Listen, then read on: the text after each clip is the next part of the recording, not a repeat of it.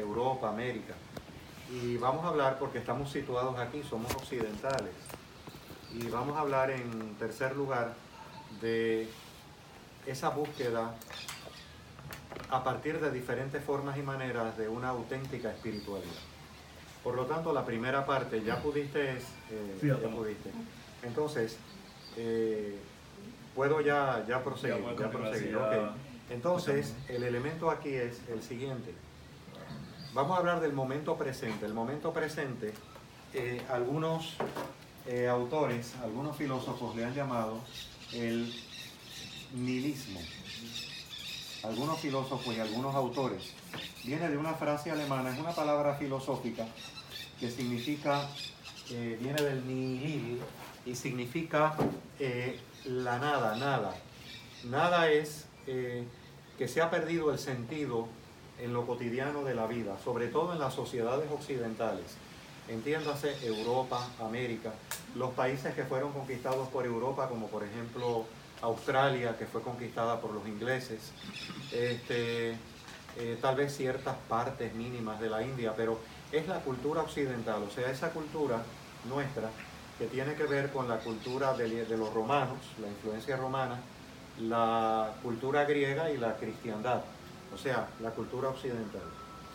Y este aspecto del nihilismo tiene que ver sobre todo con el aspecto de que parece ser y hay una sensación desesperanzadora, hay una desesperanza.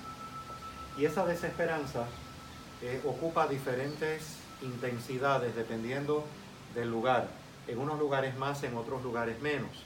Pero está presente en toda la civilización occidental. Entiéndase, vuelvo y reitero, Europa, América, la civilización eh, de influencia griega, romana y de la cristiandad.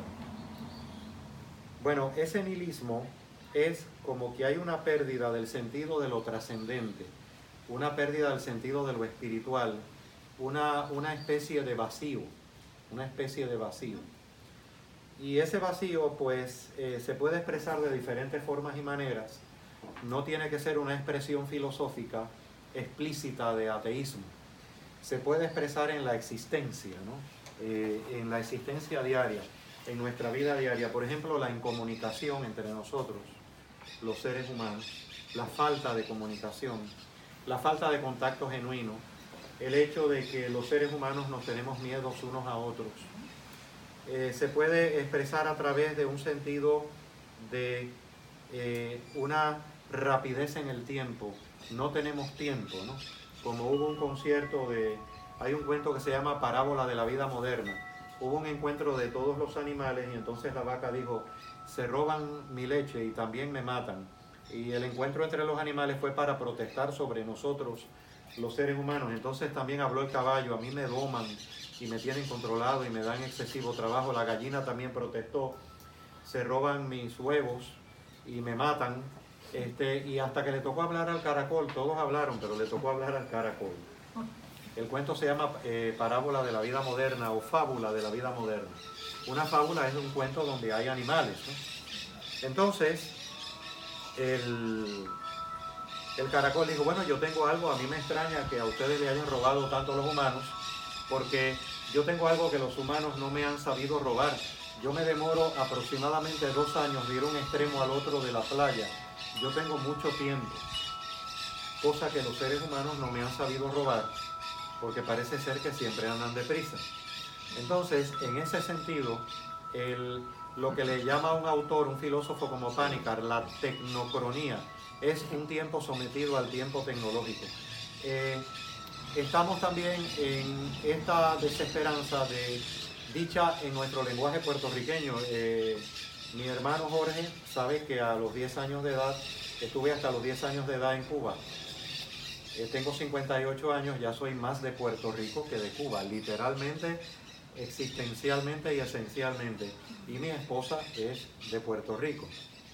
Este, y en el lenguaje puertorriqueño ese nihilismo se expresa cotidianamente como el muerto al hoyo y el vivo al pollo. O sea, el muerto al hoyo y el vivo al pollo. Disfruta el momento presente porque tú no sabes qué va a suceder mañana. Eh, hay como una especie de desesperanza hay como grandes incertidumbres, los grandes relatos que habían han entrado en una profunda crisis. Por lo tanto, el nihilismo es esa experiencia de, de nada, de esa experiencia de lo trivial en la vida diaria, esa experiencia de que eh, parece ser que no hay nada sagrado trascendente, o los valores, los valores que existieron en un pasado, por ejemplo, en nuestra civilización eh, de influencia de la cristiandad, pues han entrado en una profunda crisis. Y digo la cristiandad para distinguirla del cristianismo. La cristiandad es eh, la espiritualidad cristiana que se va a expresar a través de las instituciones. En este caso, por ejemplo, las diversas denominaciones dentro de eh, la tradicional fe cristiana, el católico romano, eh, la reforma de Martín Lutero protestante y las iglesias del rito oriental, las iglesias ortodoxas. En otras palabras, hay una profunda eh, dinámica de crisis también porque los antiguos valores, los antiguos relatos de la fe cristiana han entrado en crisis. Y es interesante entonces si podemos ver a una persona de otra cultura que no sea la occidental, que nos hable de cómo han entrado en crisis, sobre todo en Occidente, estos profundos valores. Eh, yo le envié la literatura a mi hermano Jorge en términos de una figura muy interesante, pero sumamente interesante. Lo pueden buscar en internet. Eh, se llamó, llegó a los 90 años de edad, Keiji, perdón, a los 92 años, muy lúcido. Keiji Nishitani. Keiji Nishitani, él era japonés. Keiji Nishitani era eh, un maestro del budismo zen era un monje. Ese ruido es de las aves, ¿verdad? El sonido es de las aves. Era eh, un monje budista zen del Japón, perteneciente a la escuela de Kioto. Kioto es uno de los lugares más antiguos de Japón. Eh, un lugar sumamente imperial, tradicional, eh, muy dado a, a las tradiciones japonesas perteneciente al budismo Zen, eh, a los monasterios Zen, y le interesó mucho conocer sobre Occidente.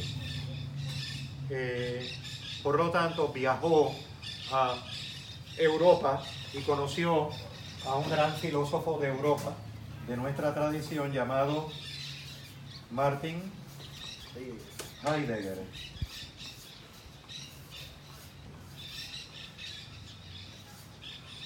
Martin Heidegger. Martin Heidegger. Conoció a Martin Heidegger.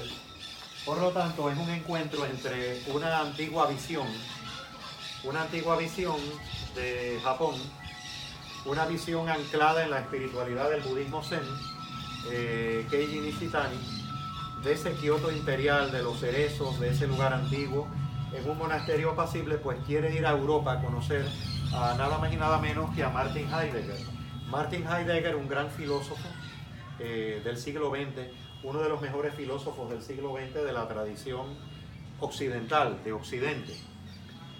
Y sobre todo le interesó, al entrar en contacto con Europa, fue estudiar filosofía, un monje budista zen que va a estudiar filosofía a Europa.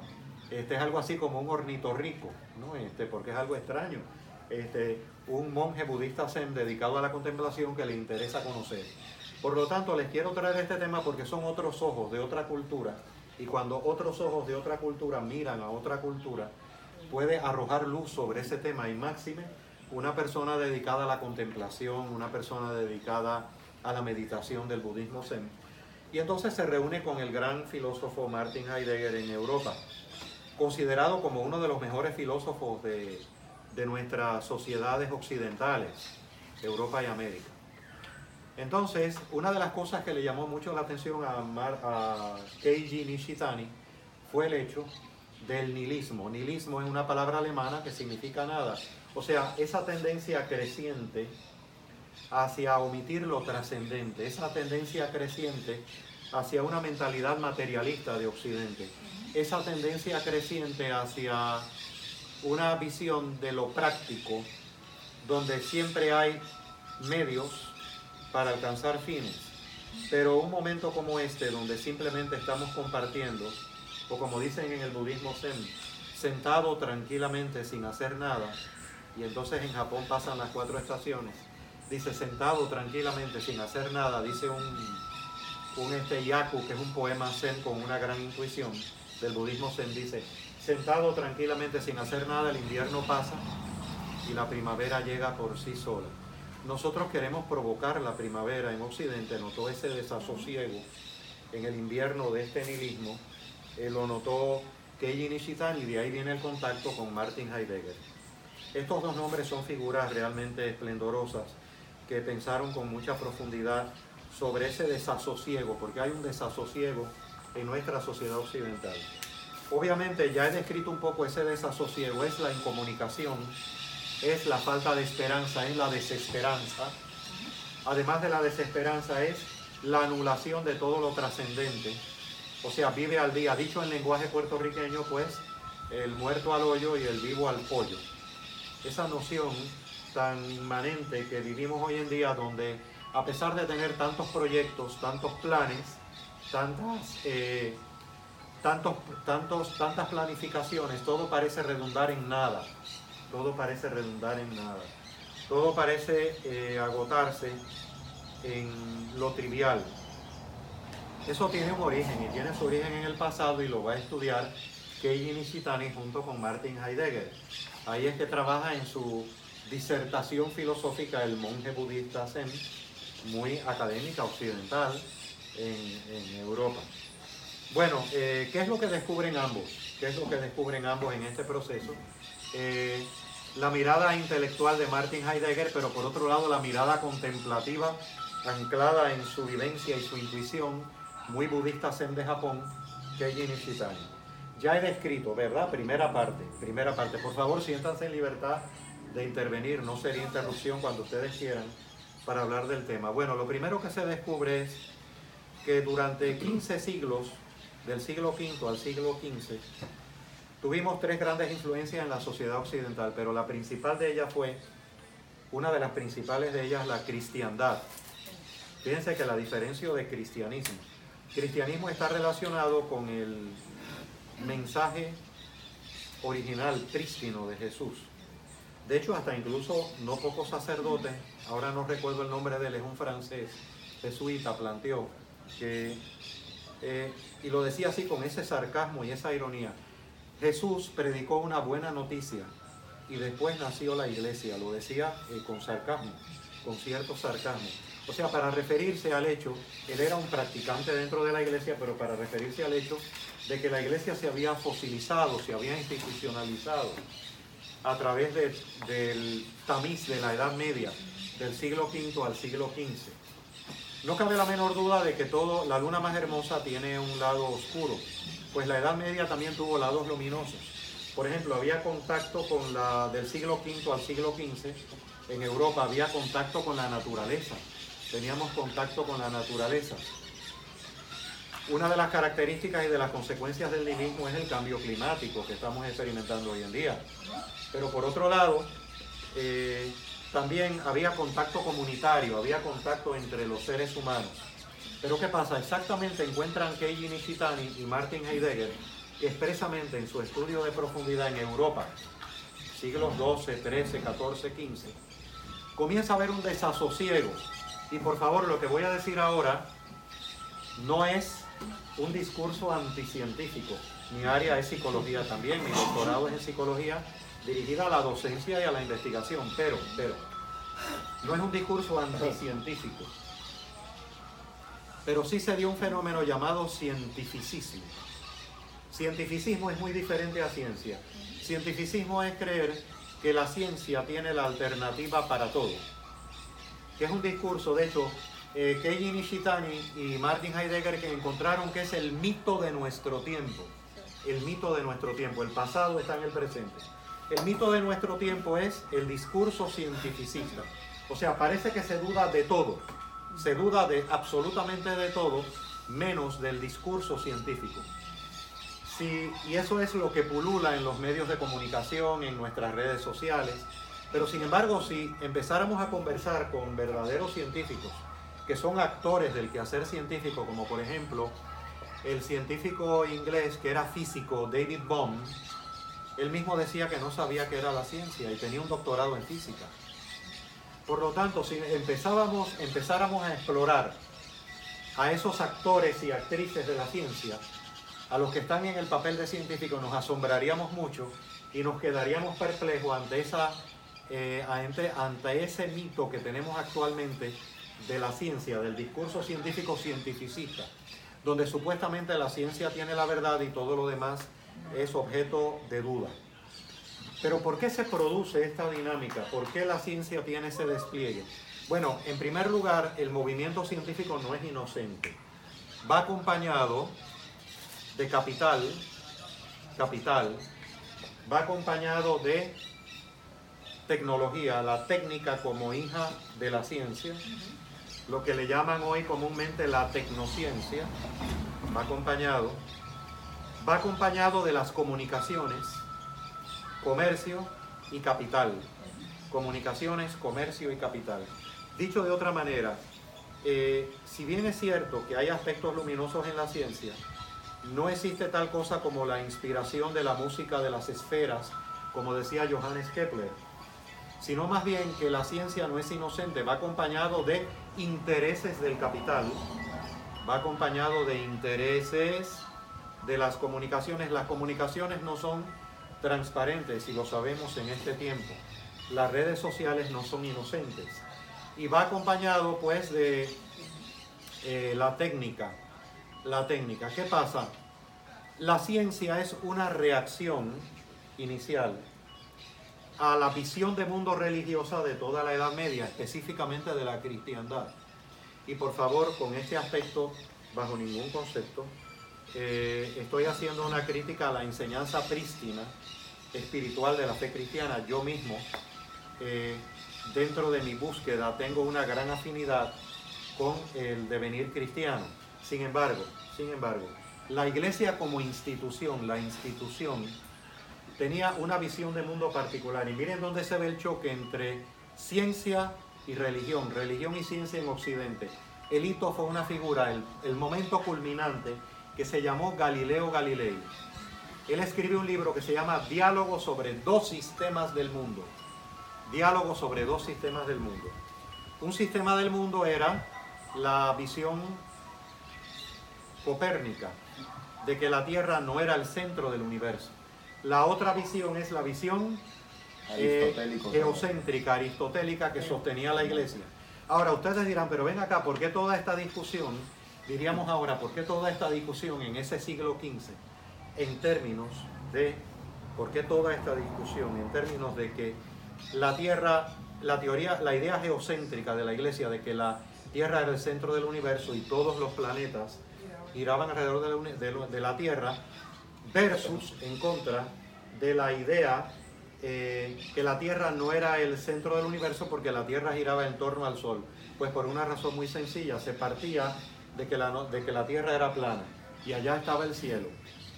Por lo tanto, la tierra tenía que ser el centro del universo desde la interpretación de la cristiandad, no del cristianismo genuino, de la cristiandad, o sea, la iglesia institucionalizada con sus grandes luces y terribles sombras, con sus grandes luces y terribles sombras.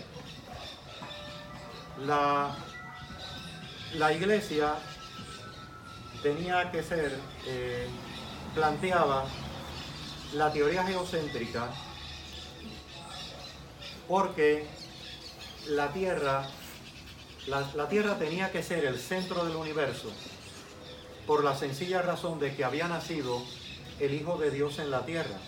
Si la Tierra no era el centro del universo, como hemos descubierto hoy en un buen lenguaje científico, el radiotelescopio de Arecibo ha descubierto que hay 10 a las 14 galaxias.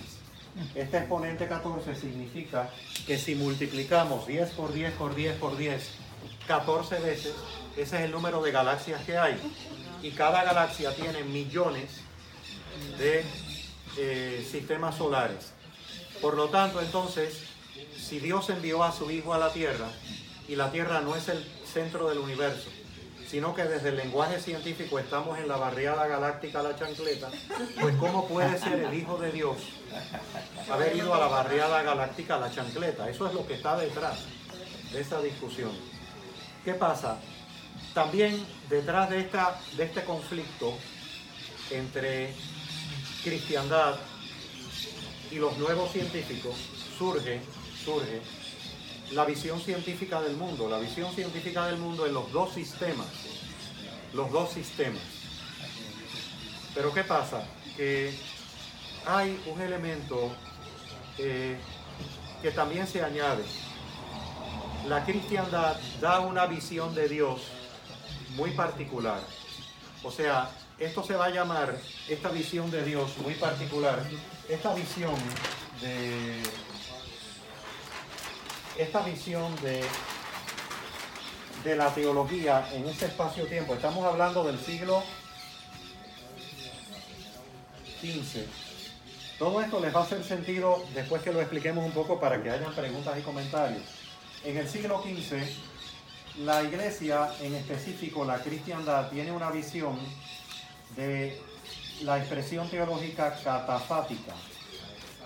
Catafática significa que se hacen postulados sobre la divinidad, se hacen enunciaciones sobre la divinidad. Por ejemplo, Dios es como un padre, eh, por ejemplo, los atributos de Dios, Dios es bueno. Todo eso tiene su sentido y tiene su lógica y tiene su base.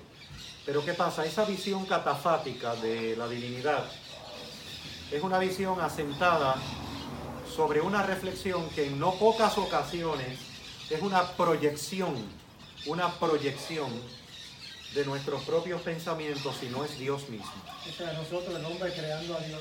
En otras palabras, hay una construcción de lo que es Dios y no una receptividad de atisbar que es esa realidad que en nuestro limitado lenguaje le llamamos Dios.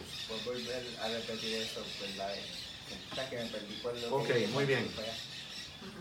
Eh, lo que quiero dar a entender, eh, Gabriel, es que el nacimiento de la ciencia nace como una reacción, es lo que encuentran, no soy yo, es el estudio de Nishitani, las intuiciones de Nishitani, el monje budista zen, mirando nuestras sociedades, y Martin Heidegger. Interesante. O sea, en otras palabras, hay un conflicto que se ve en dos sistemas del mundo en el libro de Galileo Galilei. Por un lado, la visión de la iglesia y por otro lado, la nueva visión emergente científica. Eso, hasta, eh, eso ha llegado hasta nuestros días, el conflicto entre ciencia y espiritualidad. ¿Qué pasa? Que la visión de Dios, Gabriel, es catafática. Catafática significa que se hacen enunciados de lo que es Dios. Se busca conocer a Dios dando atributos de Dios, dando señalamientos de Dios, haciendo una exposición de Dios. Y aunque ello tiene su sentido y tiene su significado anclado en el mensaje de espiritual de Jesús, no es menos cierto de Jesús el Cristo, no es menos cierto que fueron un grupo mínimo dentro de la iglesia que todavía siguen, afortunadamente, que trajeron la teología. Fueron dos tipos de teología, la catafática y la apofática. Trajeron dos tipos de teología. La primera se llama una teología positiva. La teología positiva es, vamos a decir lo que es Dios. Nosotros la iglesia somos los representantes de decir en la cristiandad lo que es Dios. Pero al decir lo que es Dios, al intentar definir a Dios, que tiene su sentido, desde la perspectiva humana, a veces ocurrió más una proyección de, nuestro, de nuestra propia perspectiva que la perspectiva que Dios realmente. Ahora, los apofáticos son los místicos dentro de la iglesia. Por eso, en la Edad Media, un místico como Meister Eckhart, eh, muy pocas veces mencionado en la fe cristiana, el maestro Eckhart, que era un cristiano místico, Eckhart, no es Eckhart Tolle, es, él era de la Edad Media, Eckhart, aunque tienen el mismo nombre. El maestro Eckhart, Meister en alemán, Meister Eckhart, tenía una frase que a veces no le entendían bien para combatir la teología catafática. Decía, le ruego a Dios que me libere de Dios. Porque existen muchas ideas de Dios, pero las ideas de Dios no son Dios. Las ideas de Dios pueden ser tal vez, como dicen en el budismo zen, dedos que señalan a la luna, de esa idea que en nuestro limitado lenguaje le llamamos Dios. Pueden ser tal vez ideas, si están enunciadas desde un sentido de humildad, de transparencia, de receptividad, no de egocentrismo, eh, pueden ser unas ideas eh, muy sugerentes, pero muchas veces añadimos. O sea, toda la noción catafática fue una teología de la cristiandad montada sobre afirmar lo que es Dios. Lo apofático ha sido mínimo dentro de la iglesia, pero ha estado presente, que son los que le llaman los contemplativos. Los contemplativos, lo apofático, mientras que lo catafático es decir en lenguaje humano, en nuestro lenguaje humano, ¿qué es Dios? Por ejemplo, Dios es bueno, Dios es santo, Dios es amor. Lo apofático es conocer a Dios por lo que no es Dios. En otras palabras, hacer silencio. Para estar receptivo a lo que es verdaderamente Dios y hacer entonces unas enunciaciones menos egocéntricas. Por lo tanto, la noción en el siglo XV era una noción establecida de lo que era la realidad. La realidad, ¿por quién? Por la cristiandad. Pero ¿qué pasa? La ciencia es un movimiento que se revela. Y el ejemplo está en Galileo Galilei, eso lo encuentran Martin Heidegger y Keiji Nishitani. ¿Qué implicaciones tiene esto? ¿Qué implicaciones tiene esto? Pues a partir del siglo XV, XVI, XVII, XVIII, vino lo que se llamó la ilustración, vino la modernidad, empezó a desarrollarse una subjetividad que tiene aspectos muy importantes. Recuerden que la luna más hermosa, sin embargo, la luna más hermosa, recordemos que la luna es hermosa, pero tiene un lado oscuro. O sea, en el medievo del siglo V al siglo XV se desarrolla toda una reflexión espiritual. Y la reflexión espiritual es catafática y apofática, la cristiandad. Catafática en términos de hablar de lo que es la teología, lo que es Dios. Apofática, tratar de encontrar a Dios por lo que no podemos concebir que es Dios, en el silencio, para luego hacer unas enunciaciones, si es posible, más aproximadas, aunque nunca son Dios, porque Dios, las ideas de Dios no son Dios. Como dicen en el budismo zen, son como los dedos que señalan a la luna. Pero ¿qué pasa? ¿Por qué estoy planteando esto? Porque como resultado del siglo XV, Vino entonces el advenimiento, la llegada del movimiento científico.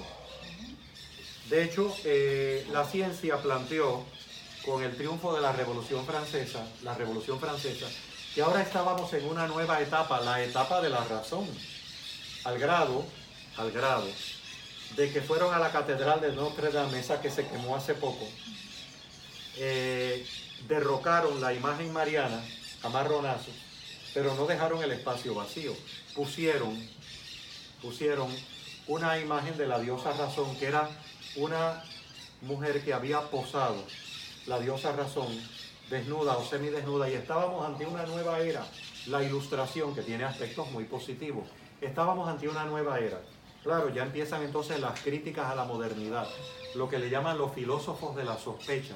Por ejemplo, el mismo viejo Freud dijo que eh, habíamos empezado en una nueva época y habían, habíamos entronizado en la Catedral de Notre Dame a la diosa Razón, que era una mujer que había posado para la escultura, la diosa Razón. Era el símbolo de la diosa Razón. Pero entonces Freud dijo que había que tener precaución, filósofo de la sospecha, aunque era psiquiatra, porque la que había posado para la diosa Razón había sido una mujer dedicada a la prostitución y por lo tanto la razón podía ser muy prostituta. Interesante, ¿no? Entonces, ¿de qué razón estamos hablando? Pues Martin Heidegger y Keiji Nishitani plantean que como la ciencia no es inocente, viene con el comercio, las comunicaciones, viene con la tecnología, es un movimiento antirreligioso basado en la teología catafática en esa visión. O sea, eh, existe todo un tinglado, hay aspectos muy positivos, pero del siglo V al siglo XV, la cristiandad tiene un aspecto muy definido de lo que es la realidad y de lo que es Dios y de lo que es la divinidad. Entonces, la ciencia es un movimiento para decir, no, esto no es cierto, porque ¿qué pasa?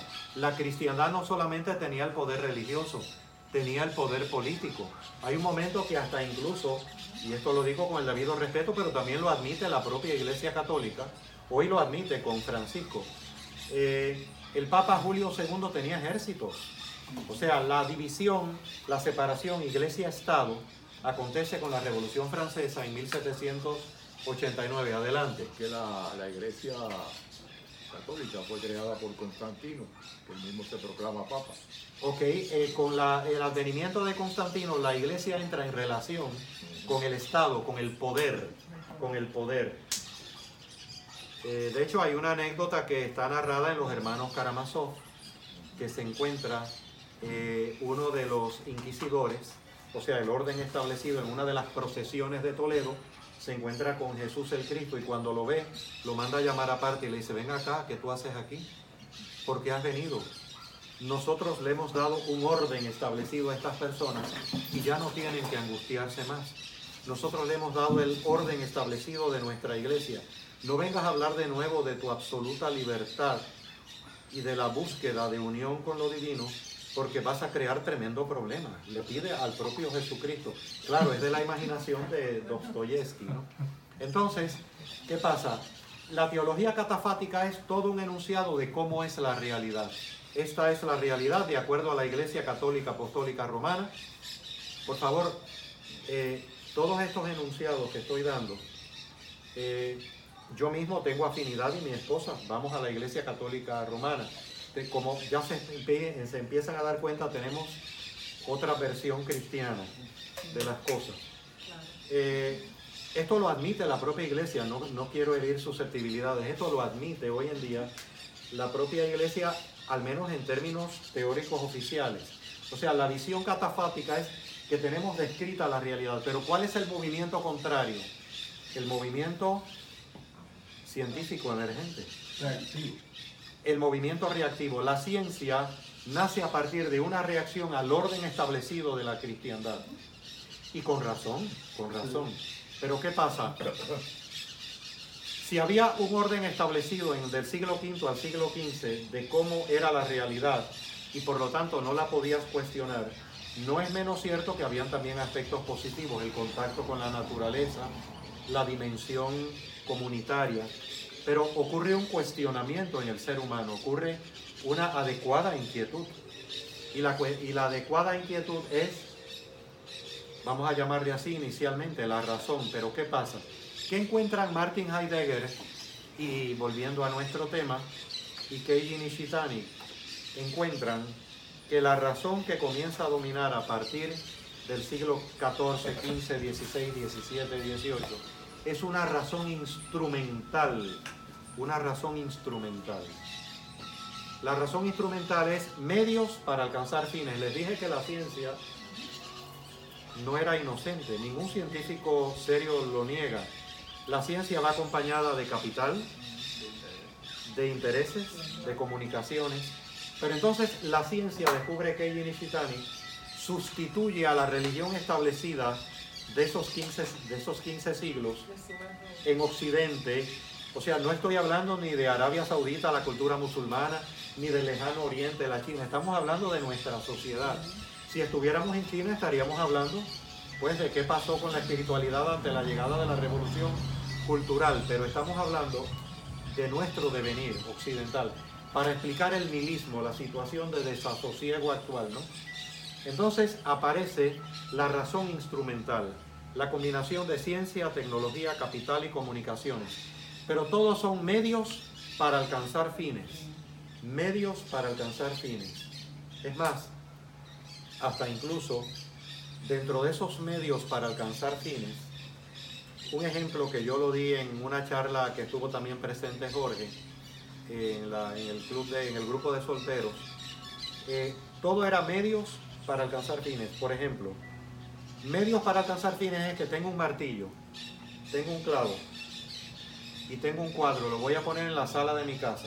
Pues el medio es el martillo y el clavo para poner el cuadro en la sala de la casa.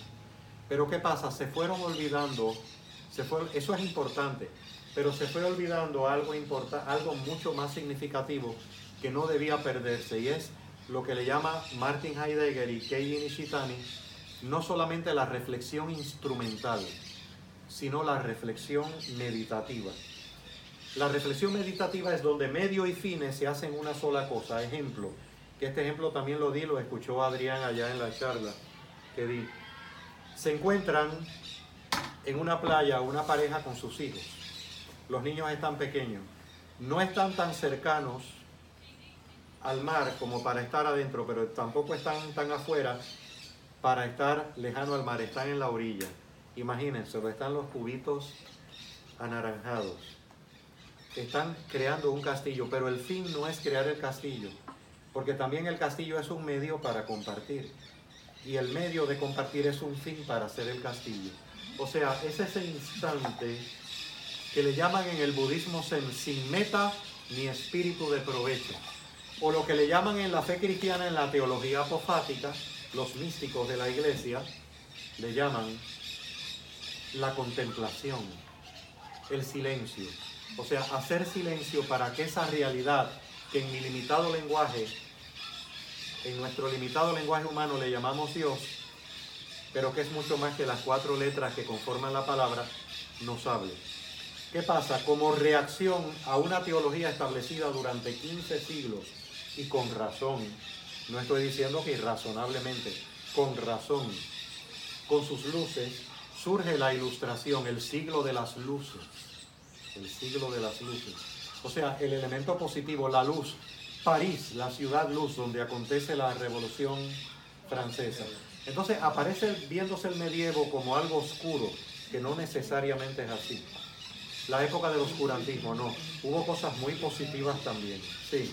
Pero ya que mencionaste este, la, la revolución francesa, Sí. el, problema, el problema de no conocer bien la historia ¿verdad? es que nunca se habla después de lo que pasa, porque, o sea, ahí también se terminaron decapitando a niños que eran, que eran nobles, pero que nunca hicieron ningún nunca hicieron nada malo, pero se decapitaron también por el resentimiento de la gente de la gente pues oprimida y de eso y como que entonces hubo un hubo un, de- hubo un, un backing de poder hasta que después viene Napoleón y se establece y es como que ese es otro, otro Pero queda, Gabriel, como esa idea moderna, no esa noción de libertad, igualdad y fraternidad que tiene su lado luminoso, pero en su lado oscuro, un filósofo como Michel de Foucault dijo libertad, igualdad y fraternidad. Ja, ja, ja. Este, o sea, se ríe, tira un ja para libertad, un ja para igualdad y un ja para fraternidad. O sea, esto, no estoy partiendo, por favor, de posturas extremas, sino que la luna más hermosa tiene su lado oscuro, las polaridades humanas. ¿Qué pasa? Que como reacción a toda esa teología catafática, con la teología apofática ocupó un lugar, pero vamos a decir, subterráneo, subyacente, underground, dentro del devenir de la cristiandad. El espíritu contemplativo. De hecho, el espíritu contemplativo dentro de la iglesia en los siglos 12, 13, 14, 15 comienza a disminuir y aparece más un tipo de oración diferente a la que hacían los monjes. Los monjes cristianos hacían oración contemplativa. Los benedictinos, los cistercienses, este, los monjes de clausura, era hacer silencio para ver qué Dios me tiene que decir. Oración apofática. Lo apofática es hacer silencio para que la divinidad me hable. Ahora, lo catafático fue toda una enunciación. Y en añadidura, el discurso catafático teológico de la iglesia se convierte en un discurso de poder. Porque recordemos que es hasta 1789 que la iglesia y el Estado son una sola cosa. Es como poner control dentro de, a nivel social para que se haga exactamente lo que se espera Exactamente. O sea, se convirtió en un discurso de poder, de poder. el discurso religioso. Con razón surge la modernidad, la revolución francesa. Pero ¿qué pasa? Es una reacción que va al otro extremo. Al otro extremo. Entonces, de ahí es que comienza todo el debate entre religión en Occidente, expresión religiosa cristiana y ciencia. Y muchas veces es un debate real y muchas veces es un debate, es un pseudo debate, porque hay toda una mística cristiana que es diferente a la establecida, eh, como decía don Miguel de Unamuno, por los poderes de este mundo, incluyendo obviamente los de la iglesia, que tenía tremenda discusión con los sacerdotes dominicos en Salamanca, tremendas discusiones, y era muy acalorado. Claro, cuando le preguntaban por la figura de Jesús, decía, no, Jesús es otra cosa, es cosa de corazón. Este, yo creo en Jesús, pero es de corazón. Había otra, otra dimensión en Unamuno, ¿no? Más apofática, aunque él, no la- aunque él no se diera cuenta. Entonces, ¿qué pasa? Que comienza a haber toda una serie de visión científica del mundo, pero la visión científica del mundo, Keiji Nishitani y eh, Martin Heidegger descubren, y esto está en el libro La religión y la nada, que es una visión, es una deconstrucción, o sea, vamos a deconstruir la visión de la realidad anterior, pero es una deconstrucción relativa porque permanece el ego, permanece el ego, permanece el ego. Por lo tanto, la idea de que la ciencia iba a resolver todos los problemas, eh, que también le llaman el positivismo, iba a resolver todos los problemas, iba a solucionar todos los conflictos. Eh, o sea, el discurso de la ilustración está en crisis. Es más, empieza a morir a finales del siglo XIX. Empieza a fallecer, caput. La idea de que la ciencia iba... Ya nadie piensa que la ciencia, aunque todavía sigue siendo el mito y pulula en los medios de comunicación. ¿Qué pasa? Que esto hace eh, olvidar un elemento que es el elemento apofático de la fe cristiana, de la espiritualidad cristiana. Por lo tanto, comienza lo que se llama el nihilismo en Occidente. El nihilismo, precisamente lo que critica un filósofo como Nietzsche, es el estado de la cristiandad, la interpretación o la lectura que hace del mensaje de Jesús eh, eh, la cristiandad. Y de ahí es que es el filósofo nihilista por excelencia, ¿no? Hay toda una crítica, pero ¿qué pasa? Eh, hay un elemento que sigue presente, se rompe ya desde la Edad Media para que ustedes puedan participar y por favor alguna pregunta o comentario porque quizás he sido un poquito complejo o complicado, pero quiero traer todo esto para volver al presente, a la condición nihilista presente. Se rompe la relación yo-tú, que es un aspecto positivo, luminoso, que existía en el medievo, está muy bien confrontar todo, cualquier interpretación de la realidad, porque la realidad, o sea, no estoy, partiendo, no estoy planteando un discurso eclesiástico, planteo un genuino cristianismo, pero que no estaba aquí, en la visión catafática del siglo V al XV. Eh, está bien discutir toda interpretación de la realidad, porque como dijo el poeta, la realidad, eh, ¿verdad, Landrón? El poeta dijo, la realidad es como una frazada. Por más que intentes taparte con ella, siempre te va a dejar los pies fríos. Ahora, eh, y además no está acorde con el mensaje de Jesús. Jesús deja una imponderabilidad.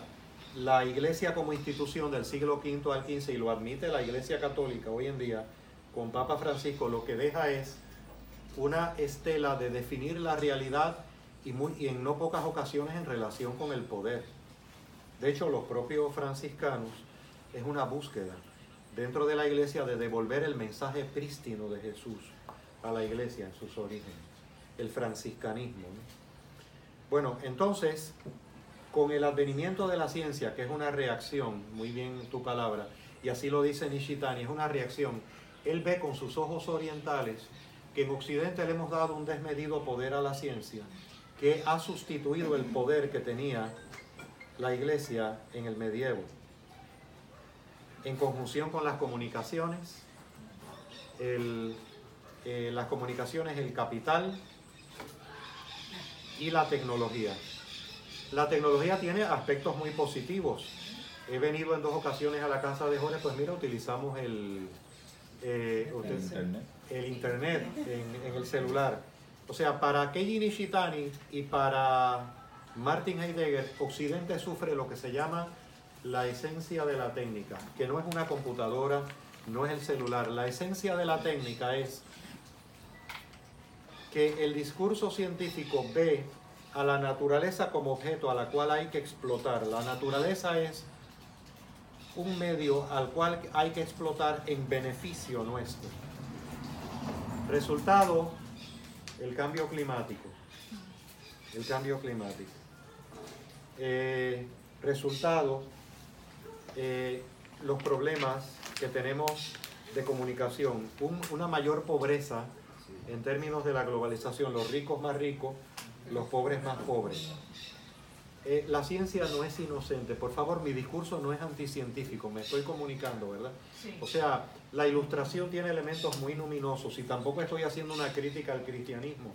Hay un cristianismo olvidado, se lo recomiendo, de Jacob Niedelman.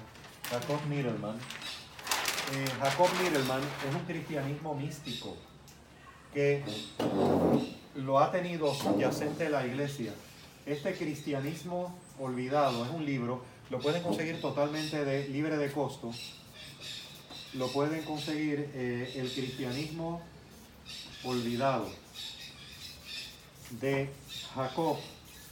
Es un judío, profesor de filosofía eh, en la Universidad de San Francisco, Middleman. Lo pueden conseguir libre de costo en la web. Eh, donde básicamente él plantea que el genuino cristianismo, ese que trae Jesús, está muy relacionado con trabajar con la dispersión de nuestras energías para transformarlas en una, romper nuestra fragmentación, la dispersión de nuestras energías, para transformarlas en la transmisión de la energía del amor, la energía del amor. Eh, el mensaje de Jesús está íntimamente relacionado, dicen los místicos apofáticos de la iglesia, está íntimamente relacionado con que, con que en la evolución, o sea, en ese proceso de la evolución que va de Darwin, ¿verdad? De lo más simple a lo más complejo, está relacionado con que nosotros desarrollamos conciencia, awareness, desarrollamos creatividad, pero falta un tercer ingrediente, porque la conciencia y la, junto con la creatividad pueden ser muy egoístas. Puede haber un autoenclaustramiento. El mensaje de Jesús está relacionado nada más y nada menos con traer las energías del amor, igual que el de los grandes maestros de la humanidad en otras expresiones espirituales como el budismo, el taoísmo, el hinduismo, todas las grandes expresiones espirituales y religiosas de la humanidad. Eh, por lo tanto, el desarrollo científico ha sido muy positivo, pero su lado oscuro, el lado más oscuro de la luna de esta ilustración es que no hemos llegado a deconstruirnos, a deconstruir todavía, dice Keiji Nishitani, ese discurso original religioso catafático. No lo hemos llegado a deconstruir. Los místicos cristianos en la iglesia sí lo deconstruyeron. Porque de, para poder deconstruir tengo que poner en duda no solo todo, como decía René Descartes. René Descartes decía en el método, duda de todo. Ahora dudo también del que duda. Si dudo del que duda, entonces entramos en, otro, en otra dimensión. Lo que le llaman en el budismo zen, tragarse una bola de candela. Eh, si dudo de todo, incluso de quien duda, entonces viene la gran duda, lo que le llama Keiji, Keiji Nishitani el gran terror. Y entonces aparece un nivel de realidad que no es la razón anclada en el nihilismo, es la razón anclada en certezas vivenciales, en un compartir con los demás como estamos haciendo esta tarde. Como estamos haciendo esta tarde. O sea, la relación yo-tú en el medievo, que era positiva, se rompió.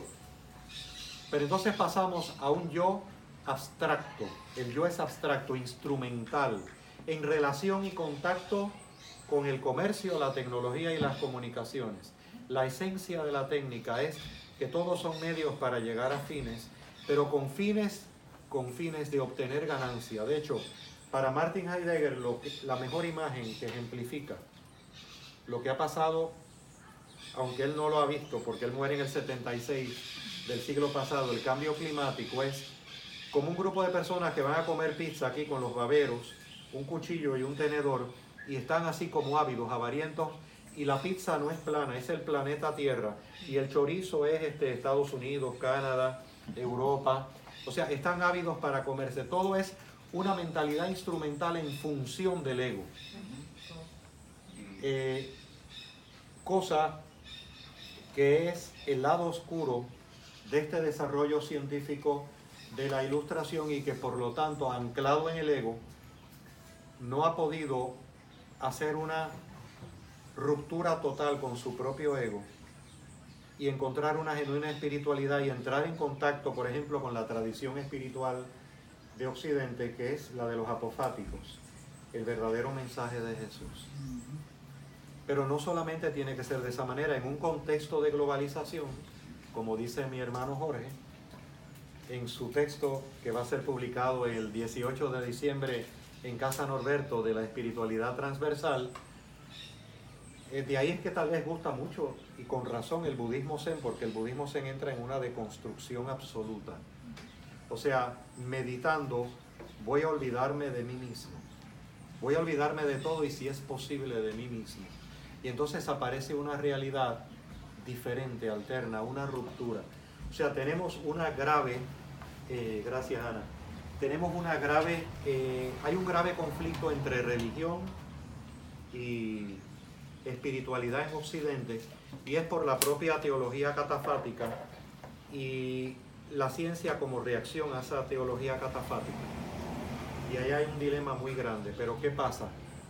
Dentro de la tradición cristiana están los místicos, pero no solamente dentro de la tradición cristiana. En un contexto de globalización ahora hemos entrado en contacto con otras espiritualidades y esas otras espiritualidades también nos pueden llevar al ser porque eh, Cristo vino para todos, pero no necesariamente su mensaje es para todos. O sea, que aconteciera la plenitud en Jesús el Cristo no implica que no haya habido plenitud en el compasivo Siddhartha Gautama. No implica que no haya habido plenitud, pero de hecho esa noción de la iglesia catafática, el Cristo Pantocrátor, Rey del universo, es esa iglesia unida al poder al poder, el Cristo Pantocrato, Rey del universo. Pero entonces, claro, ya empiezan a haber unos cambios incipientes. Yo, yo tengo la fuerte intuición de que todo esto lo sabe el Papa Francisco. Lo que pasa es que Pachencha, tiene que ir con Pachencha. A veces tiene problemas hasta con el colegio de cardenales, sí. Sí, una, breve aclaración, ¿no? De cuando el se refiere a olvidarse de sí mismo, ¿verdad? Se refiere a ese yo falso. Exactamente. O sea, que muchas personas Exactamente. se van un viaje de que ya no soy, no necesito, o sea, eso es ya psiquiátrico, ¿verdad? Eso no es, sino encontrar mi verdadero yo. Ajá, tener un contacto con mi verdadera naturaleza. Exactamente. ¿Por qué he citado mucho todo esto? No, por favor, no quiero que lo miren única y exclusivamente, que en parte es por mi devenir en el ámbito cristiano, sino que estamos en la sociedad occidental y les he estado hablando de Keiji Nishitani. O sea, son unos ojos frescos de Kioto viendo a través de, un, de su maestro filósofo y su maestro filósofo aprendiendo del intuitivo, ¿verdad? Un verdadero pluralismo religioso para conocer cuál es la crisis espiritual de Occidente. Claro, aparecen las alternativas y no hemos podido profundizar en nuestra propia dimensión cristiana, primero por la responsabilidad en el devenir de la propia iglesia, la teología catafática, que en muchos aspectos todavía lo mantiene. Y número dos, y no menos importante, el discurso cientificista. El discurso que tiene el control económico, el control de las comunicaciones y la tecnología, que nos mantienen ahí. Bueno, quiere mantener a muchos ahí, como ese desconecte de tu yo interno. El yo interno, exactamente. Y enseguida voy contigo, Gabriel Jesús plantea la humillación del falso yo. ¿Qué humillación más grande que decir en la última cena con sus discípulos, descálcense que le voy a lavar los pies? O sea, interesante. Sí, y yo también le añadiría, le añadiría que la soberbia milenial es otra cosa que también es una barrera para la soberbia milenial. Sí, porque definitivamente, ¿verdad? Lo que más se sabe, ¿sabes? Lo que los jóvenes eh, de mi generación y de generaciones próximas, pues saben es pues lo que por lo general se ve de los catafáticos, ¿verdad? porque los apofáticos están en una relativa como que oscuridad, a menos que tú hagas ese esfuerzo de realmente investigar por tu cuenta. Como Pero están, eso, están. Tú no vas a un colegio, conocido en tu clase de religión, por ahí. o sea, yo que estuve Sí. en, en Belén, por ejemplo, en tu Sí. clase de religión no te van a hablar de ninguno de esos mu- místicos, ¿verdad? No. Este, entonces, mi problema es que los jóvenes, pues, esa, esa caricaturización de Dios, como que no, como que siguen criticando el cristianismo y lo que es este, tratar de vivir una fe basado en, es- en, en eso, sin entender que pues, tú, puedes, tú puedes concebir de Dios de otra forma. Y esa que- caricaturización del cristianismo es dignamente objeto, puede ser objetamente, eh, objetivamente ser digna de crítica y lo es. O sea, está legitimada su crítica, totalmente. Eh, lo que hizo Nietzsche, por ejemplo. Claro, Nietzsche entonces, hay una crítica que le hacen Keiji Nishitani a Nietzsche. Dice, Nietzsche plantea desde la perspectiva de los alemanes, y para que tú continúes, un orden nuevo, algo nuevo. Hay una espiritualidad en Nietzsche, algo tiene que nacer. Tiene que nacer un orden nuevo, pero Jorge, acontece algo. En el contexto ale- alemán, ese nuevo orden para Nietzsche está en una voluntad de poder, sigue el ego. Está en una voluntad de poder. Interesante. Ajá, adelante para que tú continúes. No, pues era eso, es, es- es- es esa barrera pues lineal de que pues tú, dices que tú eres creyente, ya la gente asume que tú eres como un ignorante, un bruto. Muchos, muchos amigos ateos que yo tengo como que tienen esta imagen de los cristianos como si fueran gente bruta. O sea, como que se ponen a ver la historia como que muchas de estas personas que, como por ejemplo el mismo Einstein, que, que revolucionaron el mundo de la ciencia, eran personas, este, eran personas creyentes, no necesariamente en ese, ese cristianismo Sí. catafático, Exacto. pero obviamente pero debido a su intelecto, pues sabían que hay algo más allá. de Definitivo y a la propia intuición inherente de nuestra humanidad. O sea, estuvo muy bien el deconstruir, el derrumbar el cristianismo catafático, pero ¿qué pasa? En el discurso científico, como es una reacción, y ahí aquí entra la sutileza de Nishitani, eh, que es el- la, la razón operando en el campo de la nihilidad, Jorge. Aquí es que entonces la ciencia no entró en, un, en una deconstrucción absoluta, sino relativa. La verdadera razón opera en el campo de la nada. Eh, para Keiji Nishitani, por ejemplo, el planteamiento en los contemplativos apofáticos, conocemos a Dios por el silencio, lo que no es Dios. Dios no es esto, Dios no es aquello, Dios no es lo otro. ¿Qué es Dios? Eso que queda después de haberlo abolido todo, eso vivencialmente es Dios. Está en los monjes contemplativos cristianos. De hecho, hay monasterios contemplativos cristianos que, que practican el budismo zen como forma de entrar a esa teología apofática. Pero el- la, la visión catafática está bien que pra, la restrayaran, pero ¿qué pasa? En la visión científica quedaron cantos. Entonces fíjate que la visión científica pasó a sustituir la visión catafática. Ahora la única realidad es la ciencia. Lo que no pueda medir no existe. ¿Acaso no es un discurso de poder también? Ajá.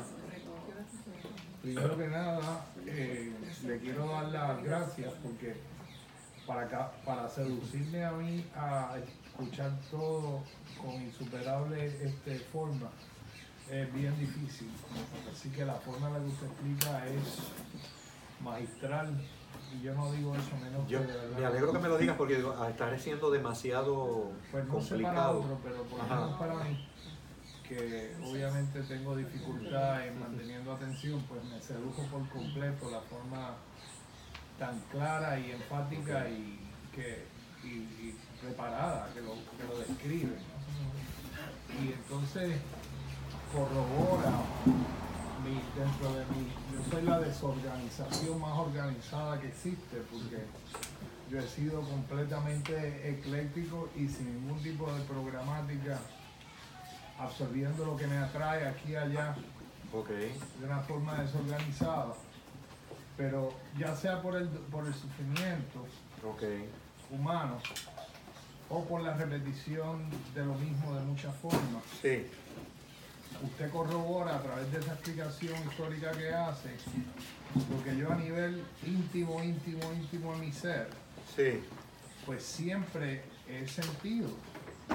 Que es que no importa cuál sea, aunque yo me, me identifico mucho más con aspecto apofático, porque lo mejor que yo he podido encontrar es que en la rendición incondicional, y la palabra incondicional es un absoluto, Exacto. en la Exacto. entrega incondicional es lo más cierto que me resuena a mí en mi corazón. Ok. Eh, yo soy, me atrae mucho lo de Jorge Sade, lo de Ramana Maharashi, Sí, cómo no. Cómo no. que estuvo en silencio. Y una vez una persona me dijo que cuando tú finalmente haces contacto con la verdad, viene acompañado de que no tienes que convencer a nadie. Exactamente. Y el problema que yo creo que, que hay, no importa cuál sea los acercamientos, Sí. es que una vez hace uno conexión con algo que es verdad, entonces el ego lo, los constructos del ego lo codifica para entonces seducir a otros a que crean como uno y eso crea esa reacción, no importa cuál sea. Ahí está presente la egoidad. Sí. Está Entonces, presente. entonces, si yo llego a un convencimiento de la verdad y yo conecto con lo que es verdad, la paz es inevitable.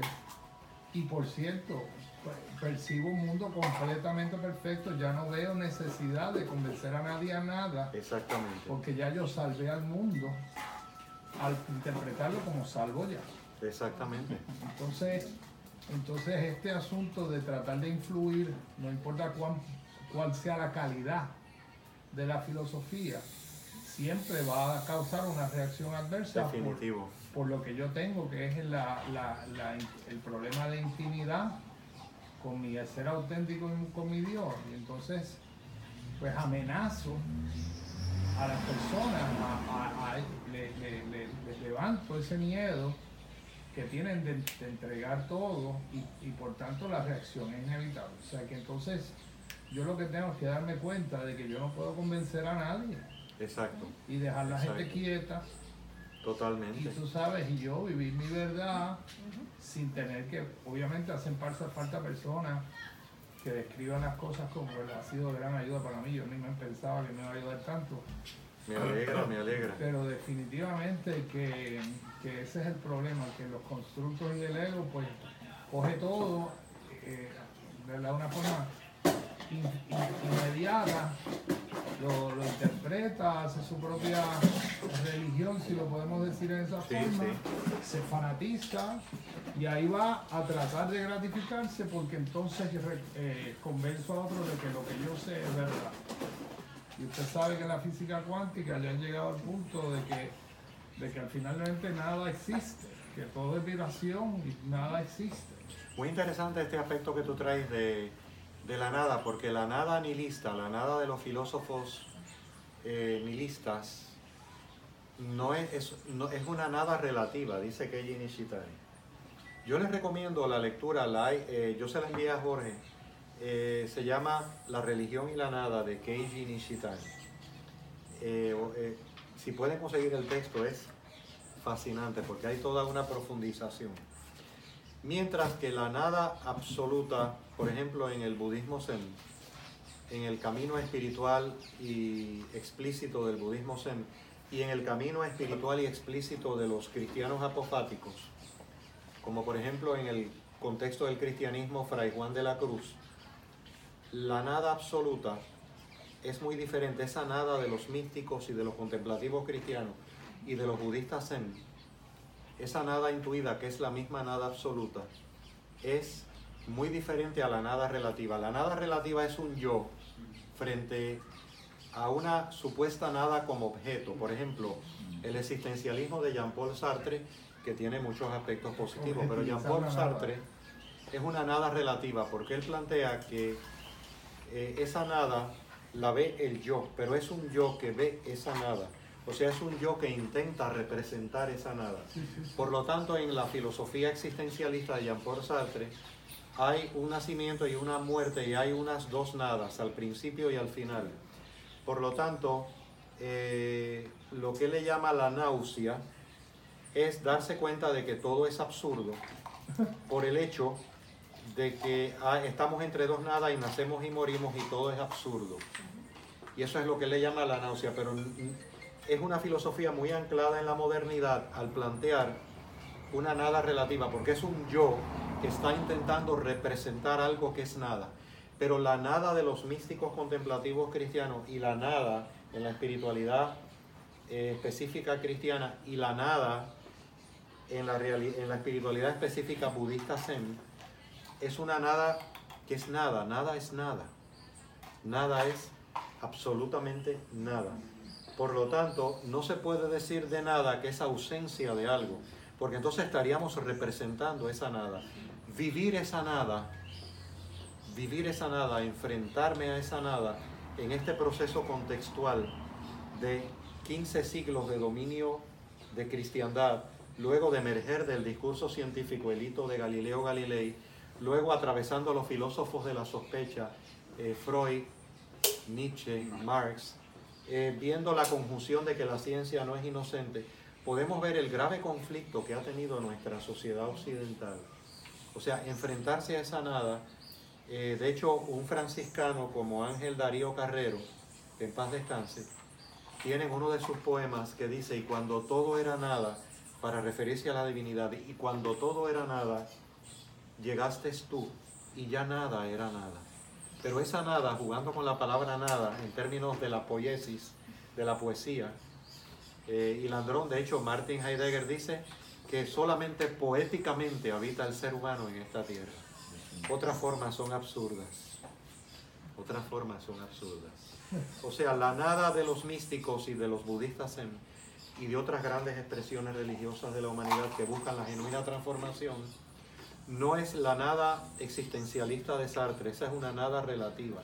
Es más, hasta la nada de Jacques Derrida es relativa desde esta perspectiva. Adelante. que, que quería comentar ya en lo que haciendo como una un análisis contextual de lo que es el rol del terapeuta en este mundo contemporáneo y lo que entiendo que puede ser la gran aportación Sí. dentro de este conglomerado de este espectro difuso de religiosidades en un mundo que es posconfesional. Exactamente. No hay manera de postular No. una verdad que sea un enunciado en la que podamos coincidir. No. Hay que desistir de que la verdad pueda ser un enunciado. Hay que desistir de que la, la- la verdad sea algo que esté sujeto a un marco referencial como el mundo conceptual griego. Exacto. De que eh, lo que es A es A y si es A no puede ser no A, que te lleva a un principio donde no hay el tercero queda excluido. Tú tiendes a pensar las cosas como que son o esto o lo otro. Casi nunca puedes eh, sentir una, una perspectiva de inclusividad donde es esto y lo otro. O ni esto ni lo otro. Exacto. Sí, porque puede haber una espiritualidad que no tenga una forma explícita definida, que no sea budista. Y entonces a la larga, a la larga, el problema siempre termina en el sujeto. Exacto. en el, Exacto. todo, a- todo este dilema de si la verdad, eh, aparte quería mencionar que dejamos fuera a los hermanos de África. Tenemos Ajá. que incluir las espiritualidades africanas Sí, y toda sí. su enorme aportación, eh, porque es un acto de, de justicia histórica no, también. no, definitivo. Es una antropología Definitivo. demasiado rica y tiene y del chamanismo también. Sí, tiene definitivo. unas enormes aportaciones de una relevancia para la Y lo- psicología lo- de la por ejemplo, los inuits de Alaska, Ana y yo vimos una película de los inuits de Alaska y tienen una espiritualidad holística, bellísima. Entonces pienso yo Sí. que la usando como analogía eh, el porqué de mi fascinación en calidad de psicólogo con la figura de Buda, que para mí pues yo la naturalizo y le Sí. tengo una mirada mucho más Ok. secularizada de Buda. Ok. Buda no es un dios, Buda no es un profeta, eh, Buda no lee el futuro ni el pasado, eh, ni siquiera es un fundador religioso. Todo lo que se fundó alrededor Sí, sí. de los 40 años que él Sí, estuvo en este mundo después de la experiencia del árbol de la Bodhi, pues una construcción que se le adjuntó, pero con la que él estuvo de acuerdo. De hecho, los 40 últimos años de la vida de Buda fue luchar contra lo que la gente estaba haciendo de, Del budismo. de, de- de Sí. Buda mismo, de, De Buda de él mismo, de su mismo. enseñanza. Iba por los lugares como a desmentir. Y a mí me parece que si uno en un sentido bien, bien operacional de los que disfruta Miguel, eh, que tú sientes que lo puedes como que a- eh, a sujetar la idea, Ujú. es que en, en- en la experiencia de la conciencia de Buda, no en el budismo, en la experiencia de ese individuo sí. en relación con su mente, yo creo que se da el primer registro histórico de un ser humano que no fue a buscar algo en un lugar distinto a donde se le perdió. ok, ok. Sí, Eh, sí. y me refiero a su manera de plantear la problemática del sufrimiento humano. Un- un- un- sencillamente un trabajo de deconstruir la experiencia del sufrimiento, Exacto. pero como no lo va a buscar donde no se le ha perdido, no lo va a proyectar en ningún objeto, ni lo va a proyectar en una, ninguna realidad fuera de sí Ah, mismo, ni lo va a proyectar en una pareja, va a hacer un trabajo intrapsíquico completo con su ser de principio una a fin. absoluta deconstrucción. incluso Una con una cautela, con una cautela de mirar con cierta sospecha el, el responder con otra cosa que silencio a cierto tipo de preguntas eh, de corte metafísico que probablemente eh, Buda Ok. tenía una cierta omnisciencia y, Sí, sí. y muchas veces yo creo que decidió no responder algunas preguntas más por la compasión de a quien le estaba preguntando porque lo iba a confundir más con la respuesta Exacto, que él le estaba exacto. dando porque esa respuesta era cierta desde el nivel de conciencia de alguien que había hecho un camino interior como el que él había hecho, entonces no tenía sentido y él optaba mejor por el silencio.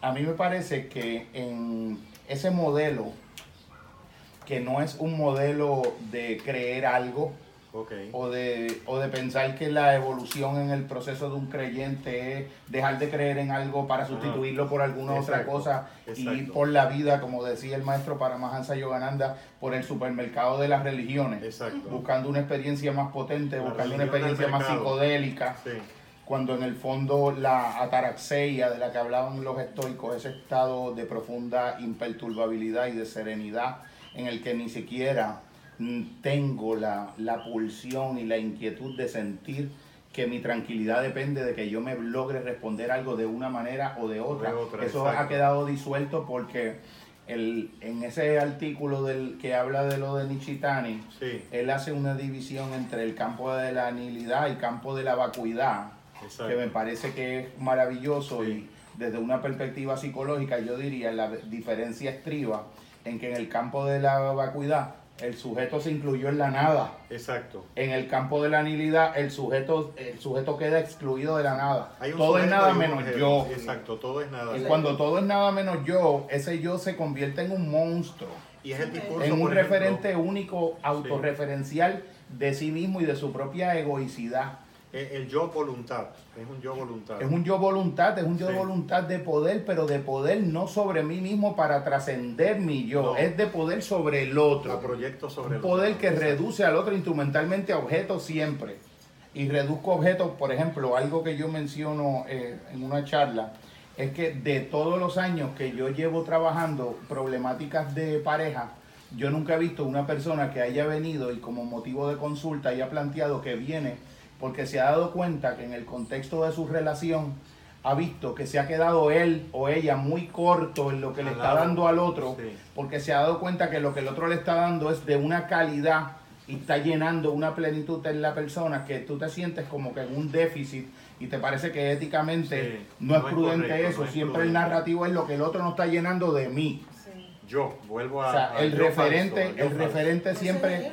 El, referente siempre Sí. sigo siendo yo. Sí. Y entonces lo que la compañera mencionaba, que me parece muy importante, todos los fenómenos, porque creo que la psicología tiene mucho que aportar en, en- en esos renglones específicos, sobre todo en lo diferencial de cuando algo pretendidamente espiritual lo es en sentido auténtico o cuando es un Ajá, canto de exacto. sirena de una psicopatología simbolizada o proyectada. Sí, sí. Por ejemplo, lo que ella está planteando es un fenómeno que ya existe desde mucho tiempo ese concepto para describirlo clínicamente, que es un fenómeno de despersonalización, que es la puerta de entrada de un estado de disociación psicótica. Exacto. Entonces exacto. tú vas al sasen a tener una experiencia meditativa contemplativa y de algún modo tú deconstruyes esa nada, pero dejas el sujeto enquistado en esa experiencia, el sujeto de algún modo se disocia Se disocia. porque no ha hecho el verdadero trabajo por dentro que no tiene que ver ni con ser budista ni no serlo, ni con ser católico ni Ni no ser serlo, cristiano, ni porque no ya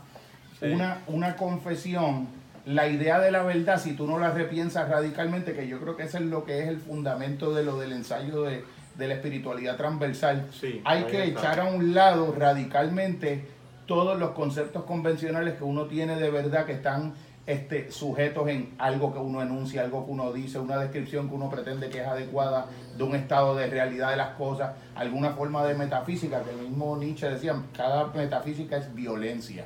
Donde quiera que haya una visión que se pretende que es la visión de la realidad, hay una fuerza Sí. de violencia, de querer presente, persuadir sí. al otro, convencerlo o convertirlo. Yo creo que cuando el sujeto hace ese trabajo, que como dice Miguel, ya no hay necesidad de convencer a nadie porque es que no hay, no hay una verdad en, el sentido objetivado del, del término, en el sentido de un enunciado, sino en un sentido experiencial Una de una experiencia que es una experiencia comunitaria que se da en el respeto radical también, eh, A la absoluto, diferencia. no solamente la rendición eh, incondicional, el respeto incondicional al otro. Al otro. que solamente ocurre cuando yo tengo la suficiente humildad para saber que el que pudiera estar equivocado sea yo. Exacto.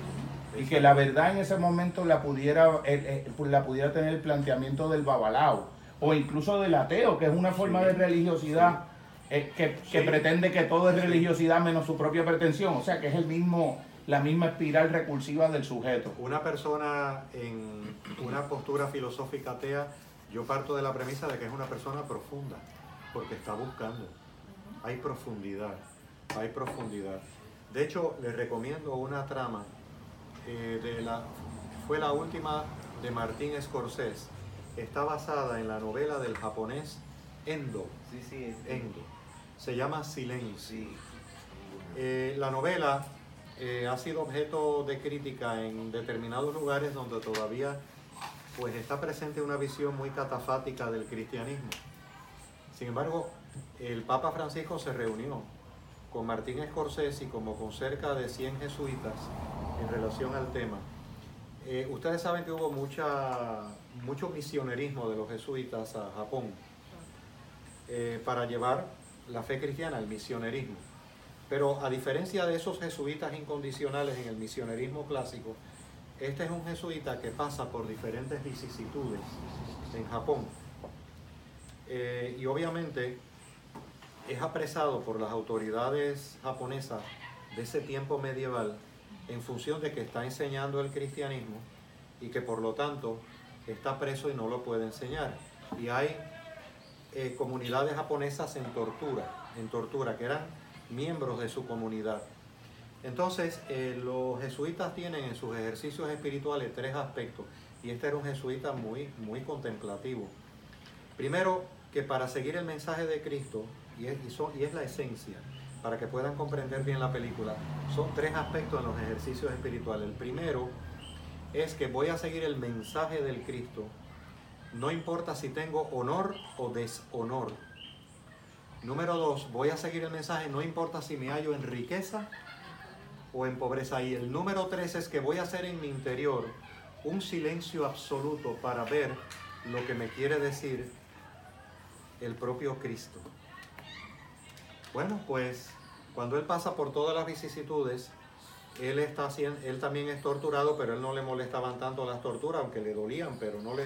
Le dice, bueno, ya que a ti no te molestan tanto en la película, ahora vamos, eh, o sea, en un fundamentalismo muy japonés, ahora vamos a los japoneses que han seguido la enseñanza cristiana, lo vamos a matar. Pero entonces ahí entra el amor de él. Y entonces dice, Dios mío, ¿cuá- ¿qué hago? Y entonces uno de los jesuitas le dice, bueno, antes de tomar la decisión tienes que hacer absoluto silencio.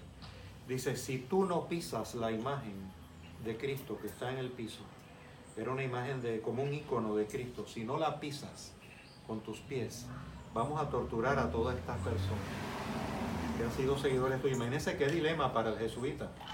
Pero el- uno, de los, uno de los jesuitas, el que había sido su mentor, le dice, "Eh, recuerda el tercer paso, haz absoluto silencio. La película se llama Silencio. Entonces cuando él se va acercando, tiene la dubitación, pero ve que delante de él es una escena cruel, grotesca, van están torturando a los otros. Oye la voz de Cristo que le dice, por favor, pisa mi imagen, písala, porque tú, no, tú tienes tanto amor que no puedes tolerar que estén perjudicando a tus hermanos. Yo soy el maestro que conoce todo el sufrimiento humano, yo te comprendo. O sea, esa trascendencia. Y entonces pisó la imagen, pero se sintió en paz. Porque la trascendencia está en el hermano, la trascendencia está en esto. No está en algo directamente vertical. Exactamente. Cada vez que tú la quieres buscar vertical, la experiencia te devuelve al otro. Entonces, eh, miren qué interesante, ¿no? Eh, yo soy el maestro que he conocido todo el sufrimiento humano. No dejes de pisar mi imagen, yo te comprendo. Entonces, este, bueno, la película tuvo un gran arraigo, que se reunieron ahí, porque es lo contrario a, la dinámica tradicional de los jesuitas en el misionerismo. Y son reflexiones de un japonés, de Endo, sobre el misionerismo cristiano en Japón. Eh, pero entonces entran los procesos de ego. Hay un amigo mío eh, dentro de la iglesia católica, yo asisto a ella, que es sacerdote. Ana y yo lo conocemos y Ana ya se imagina quién es, yo lo quiero mucho. Pero entonces viene el ego, no, esa película no debes verla. Digo, pero ¿cómo que no la debo ver? ¿Por qué no la debo ver? ¿Cuente qué? No, no, esa película. Pero ven acá, ¿cómo que no debo verla? Si la vio el Papa, ¿cómo no la voy a ver? Este, o sea, eh, entonces yo le dije a Ana, ¿no? Pero ¿cómo? Pero aquello era un dogmatismo, ¿no? Entonces, desde luego, tenemos que comprender, ¿no? Ah, Hay mucha influencia de lo catafático eh, todavía presente.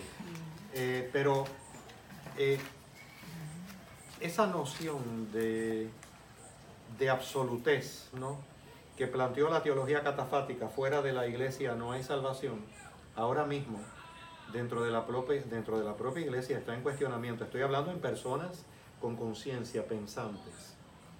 O sea, Dios está... Es más, en el propio documento de Vaticano II se plantea que Dios se manifiesta en su absoluta libertad a través de diversos caminos para ejercer el encuentro con Él. Lo que pasa es que algunos lo han olvidado, ¿no? Lo han olvidado. En otras palabras, y también puede haber una espiritualidad, que es el planteamiento de Jorge en la espiritualidad transversal, que no tenga una explicitación. En ese ateo que está buscando con profundidad, hay una profunda espiritualidad. Seguro. Yo un maestro Sí, de recuperación que murió de SIDA sí, en el 96 y tenía una, una absoluta ímpetu imparable Imperturbabilidad, sí. de descubrir, ¿verdad? Gracias a ese sufrimiento. Y un día me dijo, hazte ateo a tus creencias para que aquello que es Dios se pueda dar en ti. Entonces, otra persona que yo quiero mucho, digo que el, lo- el pensamiento más profundo que haya habido en la historia, que pueda haber hoy, o que Sí. pueda haber en el futuro, sí, no puede ni tan siquiera rasguñar aquello que es la experiencia de Dios. exactamente. De ahí es que eh, los diferentes místicos en diferentes tradiciones, reitero, en el cristianismo, en lo apofático, decía Meister Eckhart, le ruego a Dios que me libere de Dios. Lo que estaba diciendo es que me libere de toda idea de Dios para vivir a Dios.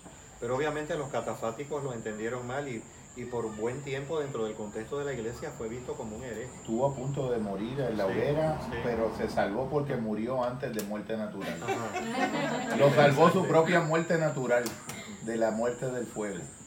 Buda, el hombre despierto, llegó a apreciar de forma inherente esta realidad esencial. Somos vacuidad, nada absoluta. Es decir, realmente somos cuando nos vaciamos de soy. La vacuidad es el reino de los cielos. Vaciarnos del ego, vaciarnos de pensamientos distónicos, vaciarnos de emociones aflictivas, simplemente observar y respirar el amor de la divinidad en cada acto. No identificarnos con el mundo es crear espacio para llenarnos de la gloria de la divinidad. Y en la teología cristiana apofática se plantea la kenosis. Es el distanciamiento no apegado de la propia voluntad para llegar a ser completamente receptivo a la voluntad de Dios. Jesús se despoja a sí mismo de su divinidad y de su humanidad. Jesús no dejó de ser quien era, pero sí dejó de lado toda gloria, toda gloria. Él también dejó de lado toda autoridad. Por lo tanto, se sometió totalmente a la voluntad divina. Ahí radica el sí mismo de todos y cada uno de nosotros. Por lo tanto, estamos hablando de que toda espiritualidad, como tú señalaste Jorge, porque he hablado obviamente de, la, de los elementos afines, pero quizás lo he querido señalar para que veamos cuál ha sido como el, el proceso de mala digestión en Occidente. O sea, si eres científico, pues no puedes ser espiritual. Y si eres espiritual, no puedes ser científico, falso. Si eres cristiano, no puedes ir a meditar un sendó falso. Yo iba a meditar a sendó. Este, y en ese momento no pienso ni en Cristo ni en Buda. En ese momento es que hay como una especie de, a partir de ese sujeto que describe Jorge, a partir de esa experiencia tan intensa que él tiene en su relación con los demás, dada la naturaleza de su trabajo el, y también sus dones, ese elemento de, de, de que estamos como anclados en nuestras categorías. Volvemos, que es una de las características del nihilismo. Estamos muy anclados en ese yo pensante. De hecho, el pensador Rodín no está pensando, pero está pensando incómodamente. Está pensando muy incómodamente. Ah, La verdadera espiritualidad puede tener una expresión religiosa si es transformativa o puede no tenerla. El denominador común es que sea transformativo, pero llegamos a la misma confluencia. Y en ese proceso entonces superamos ese yo cartesiano, ese yo anclado en la razón, para volver nuevamente a una relación tú-yo. Quizás una de las características de esta época tan nihilista en nuestra sociedad occidental es el consumismo, es la depresión, es el no contacto, la incomunicación, el tenernos miedo unos de otros. La incomunicación, sí. ¿Usted podría eh, hacer un paralelo con alguna filosofía o religión o, de forma de, algún pensador con este tema de la que tiene la física cuántica, tiene la cuestión esta de la atracción, que lo que nosotros emocionamos, sea miedo, agradecimiento, que de alguna forma es un, es un tipo de oración que mandamos al universo, Sí, que en sí. cierta forma mis miedos lo que están es per- una oración para que se perpetúe el estado en el que estoy. Eso, eso a mí me, como que me siento que se siente bien, bien, de mucha calidad, pero es otra creencia, ¿no? ¿Qué, qué usted tiene, puede opinar sobre eso? interesante, es muy profunda tu observación. ajá. Me gustaría, yo he tenido en los últimos meses Sí, eh, unas conversaciones muy interesantes con, eh, con el compañero hermano Eric Landrón, ok, que él ha estado haciendo como unos estudios de un, de un autor francés, Ok. que yo lo conocí porque él me habló del autor, y yo creo que tiene que ver, toca bastante en directo, eh, relativo a la pregunta de Miguel. sí, No sí. sé, Eric, si quieres compartir un poco y que eh, Evelio- Sí, sí, adelante. Fundamentalmente la espiritualidad es cuántica. No, no, busquemos más. O el, mundo cuántico, la física cuántica es la espiritualidad del siglo XXI. Lo que pasa es que obviamente hay físicos cuánticos que no creen que eso es espiritualidad, pero cuando tú analizas el mundo cuántico, lo infinitamente pequeño, de que toda molécula tiene un par, ya se están buscando científicos serios una segunda tierra en el mundo cuántico. Se está buscando un universo paralelo a este. No son locos, No, no. son científicos que porque la característica del, del mundo cuántico, que son dos partículas, que tú puedes estar a miles de distancia, que siempre están, son gemelas, y, y si por ejemplo tú le haces cosquilla a uno, la otra se ríe, aunque sean miles de, Sí. pues están conectados. Nosotros, la espiritualidad no es otra cosa que una comunión de energía. Eh, la propia frase de, por ejemplo, en, eh, a- añadiendo a lo que trae Eric, eh, la propia frase de Sri Ramana Maharshi, de que si estás destinado a trabajar, trabajarás. Eh, y si no estás destinado a trabajar, por más que busques trabajo, no lo encontrarás. Y si estás destinado a trabajar, aunque no lo quieras, trabajarás. Esa noción en Maharshi eh, está, está implicando ese orden implicado de la física cuántica que hablaba David Bohm. Eh, la noción en Jesús de que no se mueve una hoja de un árbol o todos nuestros cabellos están contados, o no se mueve la hoja de un árbol si no es por la voluntad divina, está presente. Eh, el filósofo y psicólogo Jung manda poner en su lápida tenía orígenes cristianos, él nace en orígenes cristianos. De hecho, Jung tiene, que después te lo quiero, te quiero sacar copia, Jorge, un ensayo completo sobre el simbolismo de la misa desde la perspectiva de Jung. Entonces, eh, Jung manda poner en su lápida una cita paulina de Pablo. Dice, llámese o no se llame, Dios siempre está presente.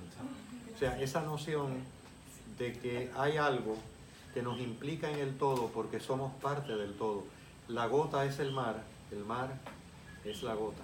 Yo tengo un amigo que Sí. Penguin Books le dio un millón seiscientos mil dólares de adelanto Ujú, para escribir su primer libro que sale en enero que se llama Cured, Ok, que toda su investigación ha sido en investigar todas estas remisiones espontáneas que la ciencia Sí, las considera flux of science, Sí. de personas que están diagnosticadas a morir en meses y de momento les Las remisiones espontáneas, que, que sí. nunca se estudia cuál es la razón y él se ha dedicado a estudiar eso y obviamente este es un el director médico, director psiquiátrico del McLean University, eh, de McLean Hospital, Sí. profesor de Harvard, seminarista, o sea, sí, eh, maestría en divinidad de la Universidad de Princeton, o sea, todo, ¿verdad? Y, y- y Jorge conoce a, a Jeff Rediger. Y entonces él dice lo que, lo que dice el compañero, que, que la enfermedad no está en el cuerpo, la enfermedad está en otro plano. Y se está entonces reflejando, se me paran hasta los pelos hablando de eso. Eh, eh, de hecho, Jean-Pierre Garnier Malet, que es la persona que yo estoy trabajando, eh, él dice que el pensamiento es una energía. me interesa después el nombre, Jorge. Jean-Pierre el francés. Garnier Malet Sí, eh, es una energía. Cuando nosotros, él lo dice en broma y en serio, cuando yo estoy molesto con mi suegra y la quiero matar, este, él dice que nada más el pensamiento ajá, sí, abre en el universo cuántico, en el universo general, un, un rayo de odio que cuando hay alguien en el Jurutungo viejo ajá, que está enfogonado por algo, ese pensamiento le llega y es el, el- el que mata a la persona. A ese nivel de conexión él habla. Eh, eh, y, él, y, él, y él te plantea una bien interesante, una anécdota buenísima que hay de sanación. En una conferencia que él tiene a lo- a- en Barcelona, médico y psicólogo. Él dice que, porque él hace unos seminarios y, y llega esta muchacha de 14 años con la mamá eh, y le pregunta, la, muchacha de 14 años es, eh, está desahuciada, produce un químico en el pulmón que la mata. Le van a hacer unos trasplantes de pulmón, pero era alargarle un poquito más la vida. Entonces cuando va la mamá y le pregunta qué usted cree que podemos, él cree, ah, él cree que la intuición, por si acaso, eh, nosotros todos tenemos un yo cuántico. La intuición no es otro. Él dice que el cerebro nada más es un procesador de información. El- el en el mundo cuántico, el yo cuántico es el que vive la experiencia y te informa a ti. Esa es la intuición. Porque en el mundo cuántico no hay pasado, presente y futuro. Todo está dando ahí. Sí, Es, es- es así, o sea. Y, y entonces él dice que él cuando le entrega, mira a la muchacha, a él le llega no una inspiración, a él se le ocurre que le dice a la, a la muchacha, ¿tú sabes cuál es tu problema? Que tú le temes a los tiburones. Y la nena mira a la mamá y le dice, ¿cómo, ¿por qué tú le dijiste eso? Ella no se lo había dicho, que ella le teme verdaderamente a los tiburones. Pero la verdadera historia hermosa está aquí, a lo que viene ahora. Resulta que los, eh, ¿cómo se llama esto? Los, los peces estos, los, los bien bonitos, los, Los delfines. los delfines son los únicos depredadores en el mundo de los tiburones. Pero miren por qué son depredadores. Le temen tanto a los tiburones que cuando los ven arrancan a una velocidad tan, da- tan fuerte que le dan en un punto al, al- al- al tiburón y los mata con el hocico. Entonces, Sí. ¿qué pasa? Pero mire, mire lo interesante. Sí, sí. En- para poder ir a esas velocidades bien fuertes, el, el- el- el delfín produce el químico que está matando a la muchacha. Mire qué interesante. Entonces, el, el- cuando él, él le explica, cuando ellos, porque él, no sabía eso, él le dice eso por intuición y después se pone a investigar.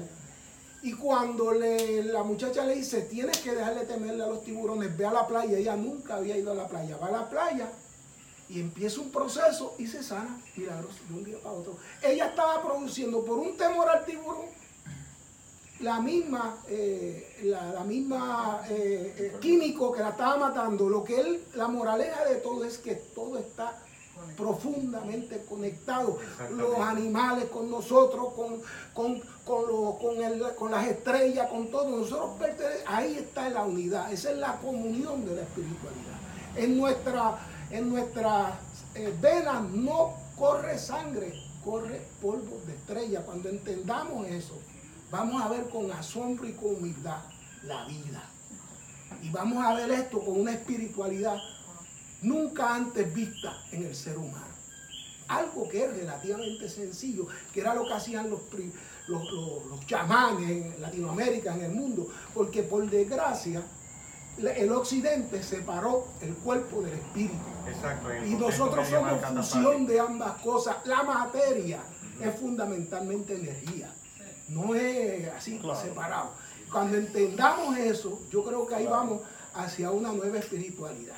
Sí. Este, pero que es la unión de la ciencia con, con la espiritualidad.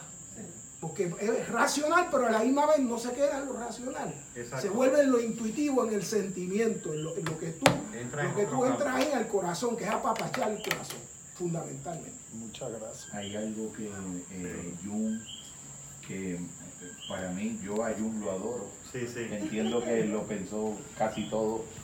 Eh, Jung es como el Aristóteles de Sí, lo que fue Aristóteles para la antigüedad, Para la para mí es. Jung para sí, nosotros. sí, para mí Eh, también. dejó como abierto todas las intuiciones básicas que hay que construir como punto de partida teniendo el referente de Jung. Y Jung cuenta en un momento dado, en su último libro antes de morir, que de hecho él tenía un daimon, que él hablaba con su espíritu y se llamaba Filemón, Sí, que le dijo, él le dijo a su secretaria, tenemos que completar el libro en los próximos meses porque yo voy a, yo voy a morir eh, el año entrante. Y dice, pero ¿cómo? Es que ya Filemón ya me lo dijo. Y él acabó su libro, él dejó todos los proyectos, completó su Sí, libro y él murió en el momento en que su daimon le dijo que él iba a morir. Pero Jung cuenta que una vez llegó un profesor de filosofía a atender un racionalista alemán ajá. eh, todo el racionalista. catafático, racionalista, Sí. eh, cientificista positivista Sí. también, positivista lógico, que era como ellos le llamaban, para reforzar. Eh, llegó a tratarse con Jung en calidad ya de médico del cuerpo, no médico del alma, porque tenía cáncer. Jung le manda a hacer todo el protocolo de pruebas médicas eh, y cuando llegan los resultados llegan negativos, no tenía cáncer.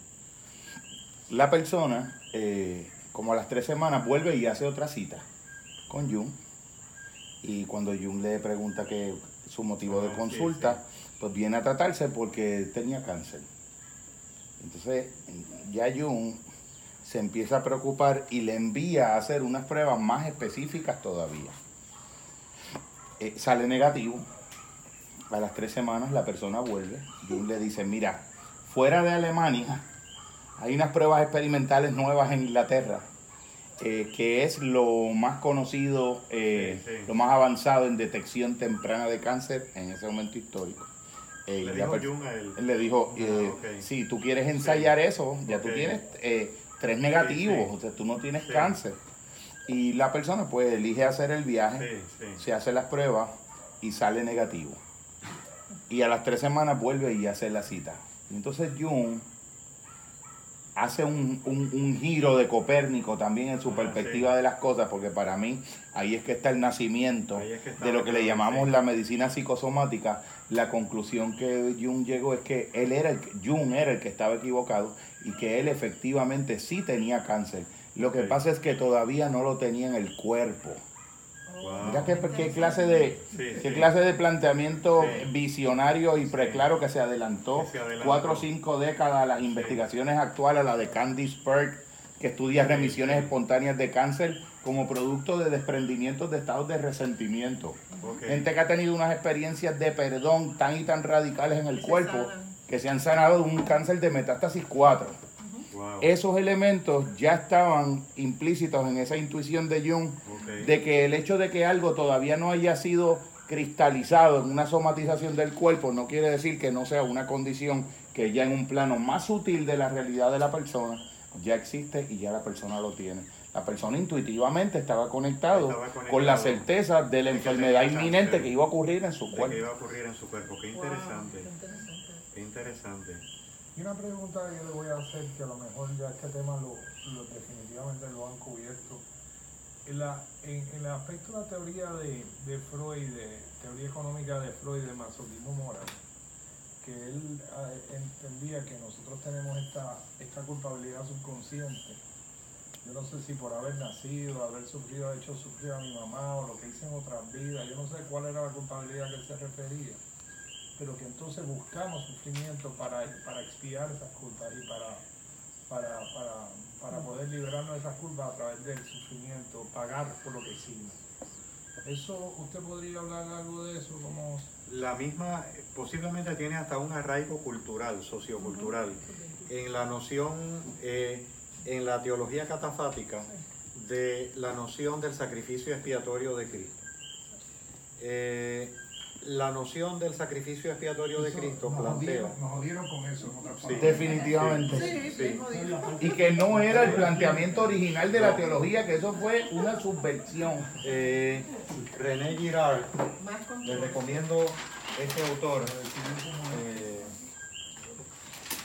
sobre lo que implicó lo que implicó el sentido de Cristo que no está relacionado con el sacrificio expiatorio. De hecho, el padre Damián lo ha, lo ha tocado. René Girard es un autor francés excelente, se lo recomiendo. Y dice que la noción del chivo expiatorio eh, se adjudica en los primeros 15 siglos del, del siglo V al siglo XV, en la Edad Media, eh, por unas nociones de siervo y señor feudal, en añadidura a una cierta ambigüedad en las lecturas de Pablo y la fiesta judía del Yom Kippur, donde había un chivo expiatorio, que ese chivo le llamaban expiatorio porque le ponían en papelitos los pecados de la comunidad y lo arrojaban al desierto para que muriera, donde supuestamente ese chivo pues cargaba los pecados. René Girard hace el planteamiento eh, con una gran profundidad filosófica y teológica de que eso fue una interpretación del sacrificio de Jesús. Más bien, él plantea que el sacrificio de Jesús está relacionado con la siguiente belleza que voy a describir ahora. Para mí es algo bellísimo. Jesús vino a trascender la dualidad de víctimas y victimarios. Por lo tanto, Él es el sacrificio a través de la abnegación que hace absurdo cualquier otro sacrificio que no sea el amor. Qué bien, qué bien, sea, no hay víctima ni víctima. No, es más, Porque no con su puede haber uno sin- abnegación. No puede haber uno sin el otro. Exacto. Y por tanto, ninguno de los dos al final, hasta que no acaba con la idea que existe cualquiera de los dos, no acaba de ser, vic- no acabo de ser victimario. Mientras crea que existe la víctima, voy a ser victimario. Ujú. La tesis de René Girard es Esa es la parte sadista, ¿no? Exacto, exacto. La tesis de René Girard es que el, el sacrificio de Jesús, que viene del latín sacrificium, es trascender la dualidad de víctima-victimario y fue con su abnegación lo que hizo en función de que Él es el último sacrificio que hace absurdo cualquier, el gran sacrificio que hace absurdo que no sea, que hace absurdo cualquier sacrificio que no sea de genuino amor.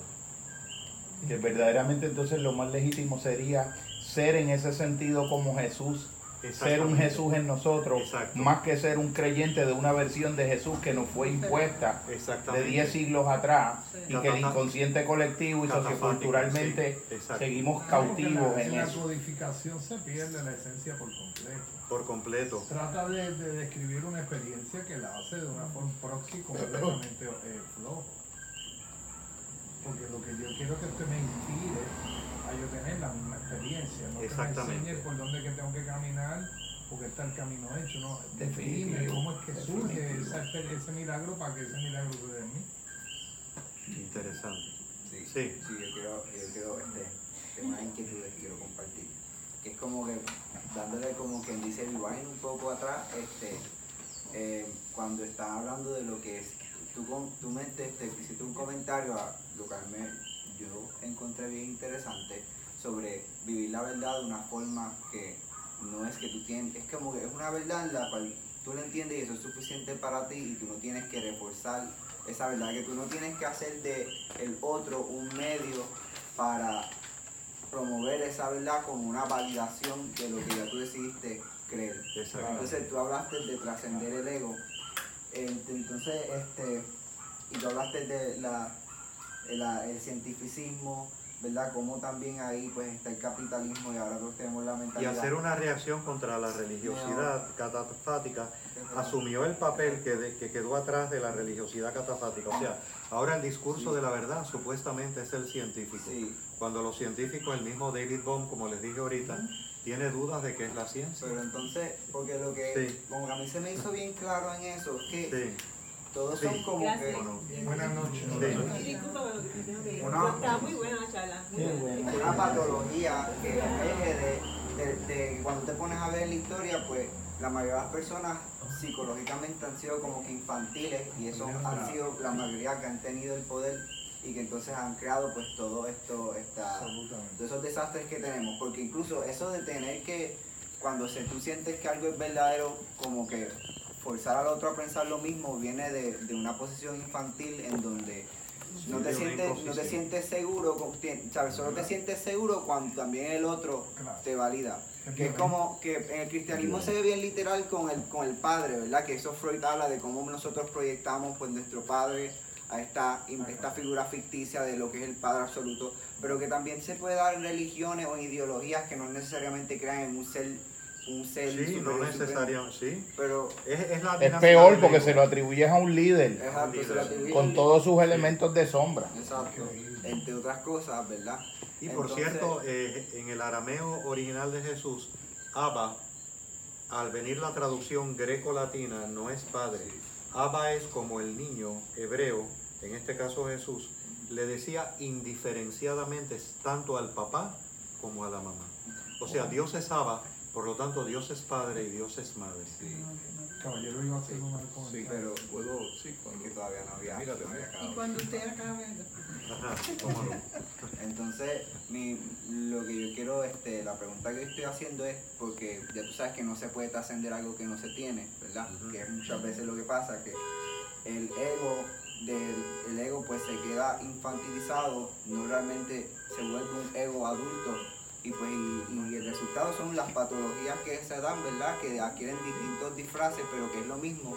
Pues entonces, ¿cómo es que se puede oper- operacionalizar la variable? ¿Cómo es, sabes? Porque qué es lo que, si realmente el capitalismo, el, ¿sabes? Esa, ese egoísmo, esa instrumentalización es un resultado pues de ese ego infantil, pues entonces ¿cómo es que podemos ir a, a la raíz de ese, de ese ego La, infantil? el, yo creo que sería el asunto de, de trascender el ego, sería el equivalente, usando el primer ejemplo que tú diste Sí. operacional, que fue el martillo, el clavo y, la, y el cuadro, que porque yo tengo un buen martillo, por mejor que martille un clavo, ese martillo no, el, el martillo no se convierte en el mejor instrumento para cerrar una madera. Si tú le preguntas a una persona que es mejor un destornillador o un martillo, nadie puede contestar esa pregunta sin haberte preguntado primero a ti y que le contestes tú para qué lo quieres. Entonces el ego es una herramienta. La identificación con el ego te convierte que tú seas e- esa definición de lo que tú eres, está, queda amarrada. Pero como herramienta, yo utilizo un martillo y ¿qué yo hago después de que yo clave el clavo? Yo suelto el martillo. Y después si necesito un destornillador, atornillo y suelto el destornillador. Exactamente, eso es el ego. Una herramienta. ¿Para qué uno lo necesita? Yo lo necesito para saber que si yo le dije al hermano Evelio que nosotros nos íbamos a ver hoy a las 4 de la tarde, yo voy a estar a las 4 de la tarde. Eso es una función saludable del ego. Una función saludable del ego es que eh, si yo tengo que ir a, a cambiar un cheque al banco, pues yo no voy a poner eh, Leo Rivera Gerena o Miguel Colo o Eric Landrón. Pongo Jorge porque eso fue lo que me, el nombre que me asignaron mis padres. Y es muy complicado ir al registro demográfico a empezar a llamarme de otra manera porque me he autorredescubierto como una identidad que va más allá de Jorge. Es una herramienta. Yo pienso que en, en contraste con las espiritualidades orientales, yo creo que ese es uno de los puntos eh, sólidos de la psicología que hace una aportación que es insustituible y que ninguna espiritualidad la puede soslayar. Las espiritualidades que pretenden soslayar lo que la psicología ha hecho bien, que es poder entender unos aspectos del desarrollo de la idea de ti mismo que tú vas formando desde que tú naces. Ninguna espiritualidad la ha formado en un sentido tan concreto, en un sentido tan operacional, en un sentido de una observación minuciosa, no de una teorización que tú proyectas, sino viendo ese niño, viendo ese niño correlacionado desde que, desde que está llorando, que quiere tetar, desde que está llorando allí en la cuna, desde que el niño le dio miedo por primera vez porque tiene que dormir con una lucecita prendida porque si no hay un monstruo. Esa, esa parte de entender cómo se fue formando ese yo, no la vayas a buscar al budismo, no la vayas a buscar al islamismo, no la vayas a, no la vayas a buscar a la regla de ocho tampoco ni al espiritismo. Ve a buscarla a la disciplina que, que más profundamente la ha estudiado Que es una ciencia. y que es una ciencia que te vas a, permitir Sí, sí. identificar las áreas frágiles, porque todo es epigenético.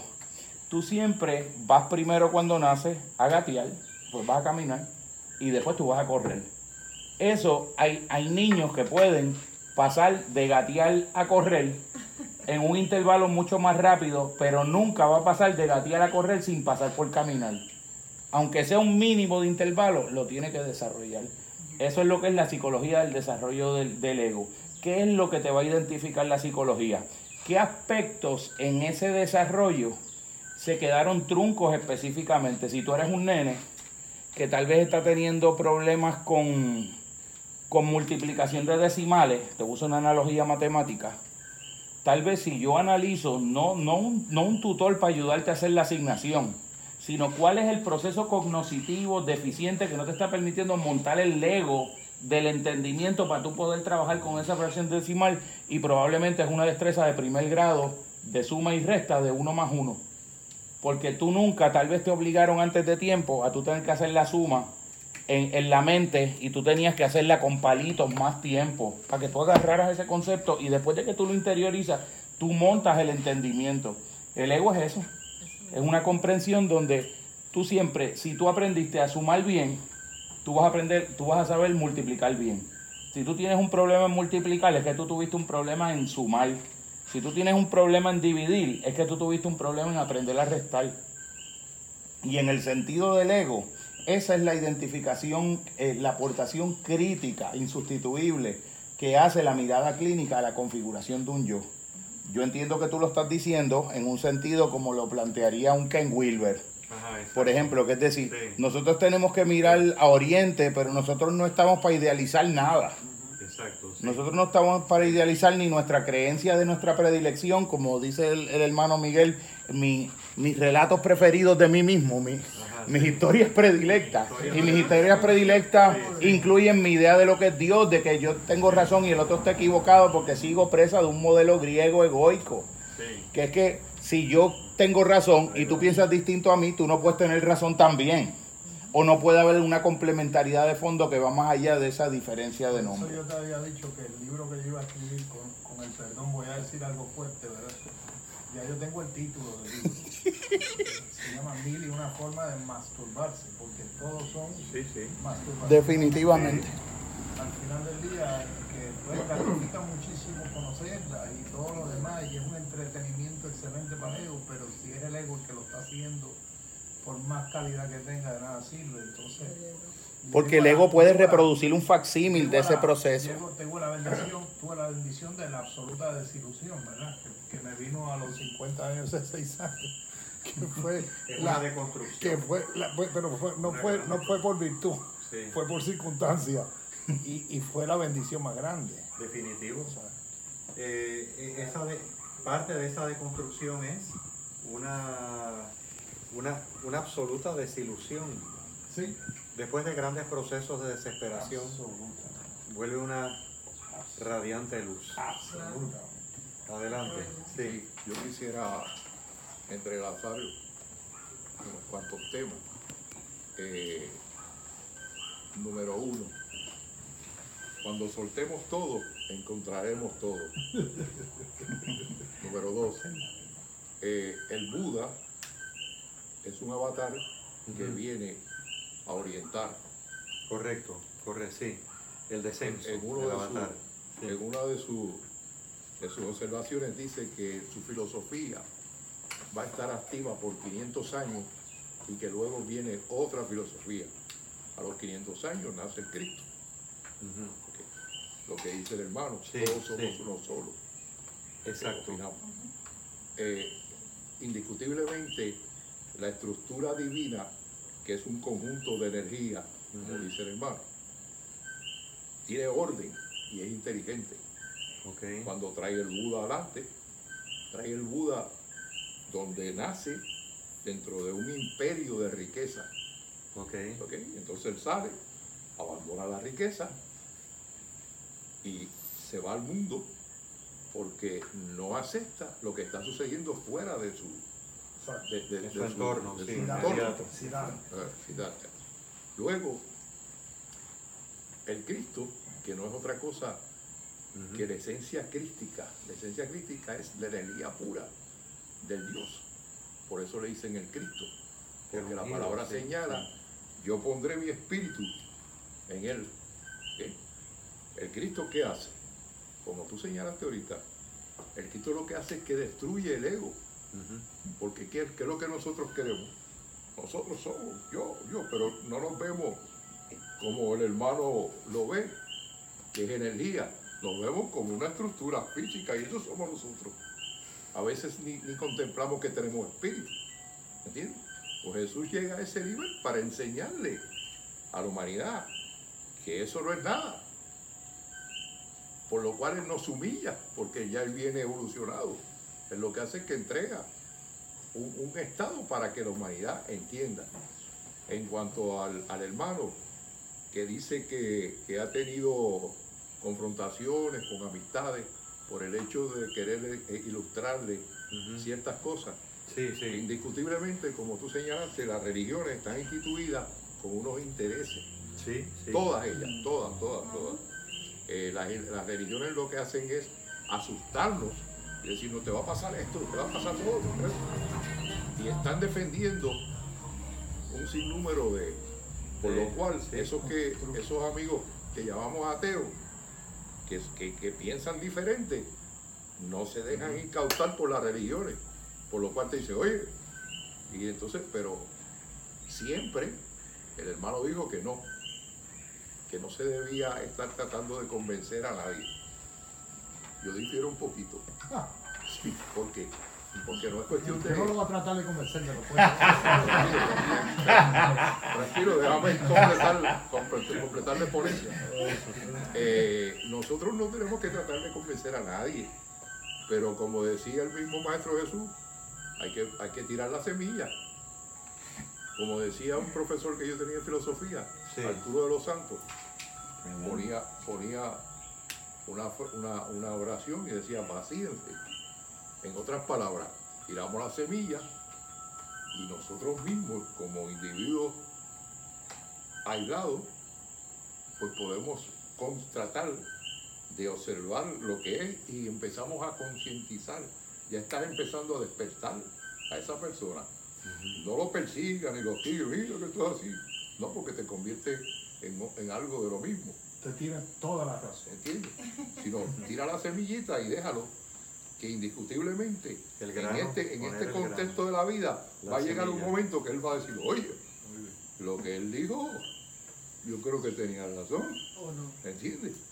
Porque dentro de los relativos sí existen niveles. Claro, A Ramona- porque a Ramona lo entonces, obligaron a hablar. sí, porque entonces, te- terminando, para, para terminar, indiscutiblemente, entonces, ningún filósofo, ni Sócrates, ni Platón, ni Aristóteles, ni Jesús, ni, ni Siddhartha, ni nadie debería existir. ¿Entiendes? Y ellos hicieron una. El, el Sócrates, todo. El Sócrates murió por decir la verdad. ¿Entiendes? Yo tenía, yo tenía, yo tenía aquí Sí. una expresión de Sócrates Ajá. que le había querido leer al principio y ahora que tú mencionas a Sí. Sócrates, porque sí creo en el, en el valor coyuntural que tienen las figuras de los maestros y los mentores. En mi caso, yo haber tenido a Gregorio Andújar en noveno grado, Sí, sí. le di un giro de Copérnico a mi vida. Y yo, en la medida humilde que mi capacidad me permita poder hacer eso, en, en- en un proceso de extender esa semilla, como en la escalera de Jacob, que los ángeles subían y bajaban solo la escalera de los mundos, pero los seres humanos eran sostenidos de brazos unos de otros. Entonces, El que va adelante en el escalón. Al al otro, pero es la misma escalera. claro, va al mismo, va al sitio que tiene que ir. Y ya que nombraste a, a Sócrates, le dijeron, maestro, ¿qué quieres tú que hagamos contigo cuando fallezca? Yo, con mi cuerpo lo que tú quieras, conmigo no. Y dejó, y dejó uno de los planteamientos más enigmáticos que la filosofía no se lo ha podido contestar. Le dijo a uno de sus discípulos, no, no te olvides después que haya muerto de ir a hacerle la, la, el- la ofrenda de los tres gallos que le debo a Asclepio. Ok, ok. Eso es algo que eso como que La- eso pasa por ahí. También a veces la, la enunciación de algo se ve como el modelo transformativo, pero no necesariamente. Por ejemplo, les traigo esta anécdota que aparece en la narrativa de la expresión espiritual cristiana. Está este eh, saqueo en el contexto de Israel de dos mil años de antigüedad, era publicano, robaba dinero. Y él está en la multitud y Jesús le dice, mañana quiero ir a tu casa. Todo el mundo se queda asombrado. Pero como este va a ir a el, el maestro, el sabio maestro va a ir Jesús a la casa de saqueo, el que cobra los impuestos y cobra de más, roba. Jesús no dice absolutamente nada, una sola palabra. Está comiendo en silencio en la casa, está saqueo, hay otros invitados. Y nada más que la energía de. Jesús, la presencia transparente de Jesús, le dice, maestro, rabí, de ahora en adelante voy a darle la mitad de mi ganancia a los más pobres.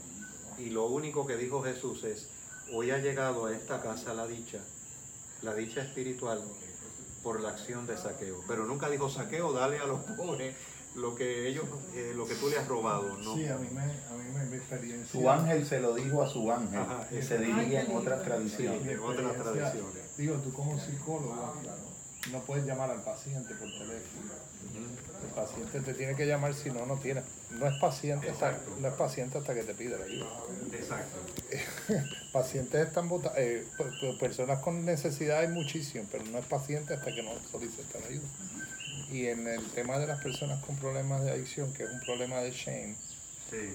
eh, nosotros utilizamos en el programa de los 12 pasos eh, lo que se llama la atracción más que por, por promoción. O sea que cuando tú le, cuando hay personas que son más sensibles que otras, como lo puedo ser yo, a que se me ofrezca una opinión, pues entonces tienes que usar más el modelo, que fue lo que tú dices que hizo Cristo. Sí. Ese, pues, a propósito de mi, de mi, tem- de mi, de mi eh, eh, fenotipo y, y temperamento, yo aprendo más por lo que yo veo, por los ojos, que por lo que yo escucho. Exacto. Exacto. Yo quería decir, Sí, adelante. Después la señora de allá que quería también. Sí, ¿Cuál es? ¿Cuál- ¿Para dónde están mirando? Eh, sí, todavía han levantado la mano. Yo quiero decir algo. Carmen, tú eres adorable. Es que se está ventilando. Es que hizo así, pero era para tirarse. Yo quería, yo quería decir que, que es interesante todo lo que tú traes que todavía arrastramos de tantos siglos, ¿no? Sí. Porque yo me puedo identificar, ¿no? En un momento de mi vida trabajé en la banca 27 años y vivía mi vida totalmente enfocada en de adentro hacia afuera. Hacia adentro no era necesario mirar porque mi vida la estaba dirigiendo pues la parte social, los valores y la parte, los que tienen el poder económico, la comunicación y demás. Y entonces no es cuando uno, aquí se ha mencionado ya, que uno entra en una crisis o no una crisis, sino que de momento uno, por lo menos mi experiencia fue que me quedé en un año sin trabajo, me quedé, mi padre muere y me divorcia, y todo en menos de 10 meses. Así que tuve tres pérdidas en el cual yo me tuve que cuestionar esto no es un castigo, hay algo que yo tengo que ver. Y me di cuenta que era conmigo misma. Así que yo encuentro que lo que trajo Eric, bien importante, somos todos, estamos todos conectados y somos energía, pero estar consciente de nosotros mismos y asumir la responsabilidad, porque antes yo sentía que mi responsabilidad de mi vida estaba en manos de todo el mundo, menos la mía. Porque estaba a punto de eh, mi rol como una senior VP de una institución banquera, o mi rol porque tengo tal carro, o mi rol porque tengo este título académico, ¿no? Y después verme que el dolor y el sufrimiento usualmente, por lo menos mi experiencia, te va hacia adentro. No hay forma de yo ir hacia afuera para sanarme, era hacia adentro. Así que lo que trajo Eric de esa conexión y que dentro de nuestras venas, como bien él dijo que era, ¿cómo tú dijiste? Polvo de, de estrella. Polvo de estrella. De estrella, que es tan hermoso, ¿no? Y es tan sutil, pero tan poderoso. Y para mí, él estar consciente y asumir responsabilidad de, de esta parte divina mía es lo único que yo puedo hacer. Así que cuando tú traes esto tan hermoso de Jesús, que no habló, y yo encuentro que tal vez lo, lo que trajo Miguel, de que no quiere convencer a nadie, sino tal vez los pasos que tú das y que damos cada uno de nosotros, a veces la muestra perfecta para que otros puedan decir, ay, yo quiero caminar ese camino, Claro. o yo quiero sentirme de tal forma. Así que fue hermosísimo, gracias, muchísimo. Y gracias a ustedes por esta hermosa Ay, no. oportunidad. Sí. Hay otra Eh, pregunta. ¿Tú sí, no, yo quería hacer un comentario. Eh, yo me siento bien, bien gozoso de esta reunión. Si ustedes se fijan, aquí están prácticamente todas las generaciones. Eh, y eso me hace una reflexión bien profunda. Eh, y un poco contestando, uniendo los dos planteamientos que aparentan estar, eh, eh, que difieren.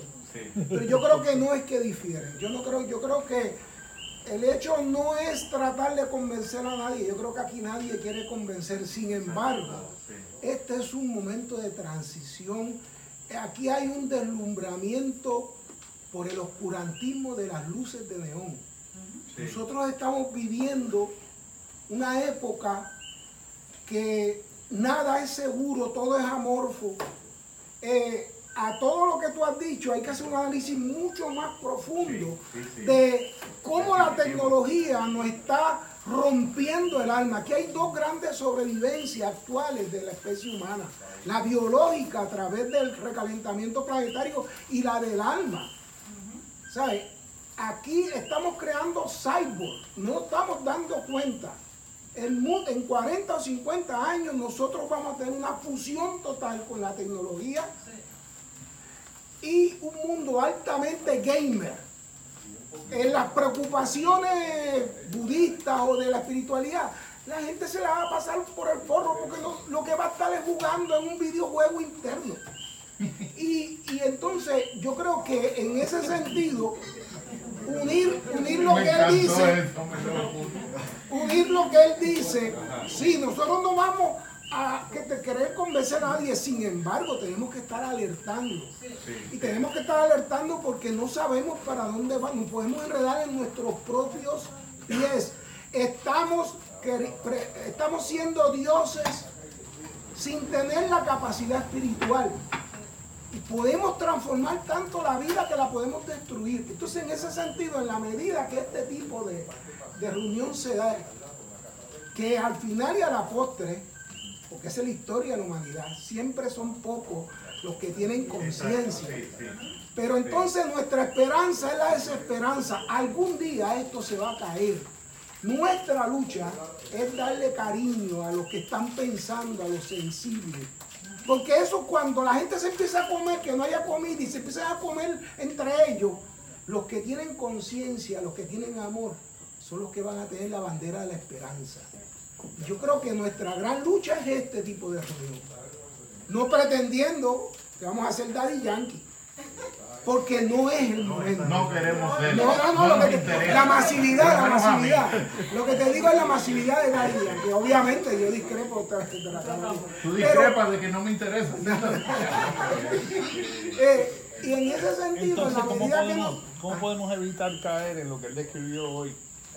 Que todas estas diferentes formas de pensamiento, uno de los problemas que tiene es la reacción de los demás, porque la forma en la que van a promover esa buena voluntad de querer ayudar causa una reacción opuesta. Entonces, ¿a dónde es que tú vas a tener el balance de saber cuándo es que te toca decir y cuándo es que estás buscando, como dice el joven, eh, ¿cómo es que sea Gabriel?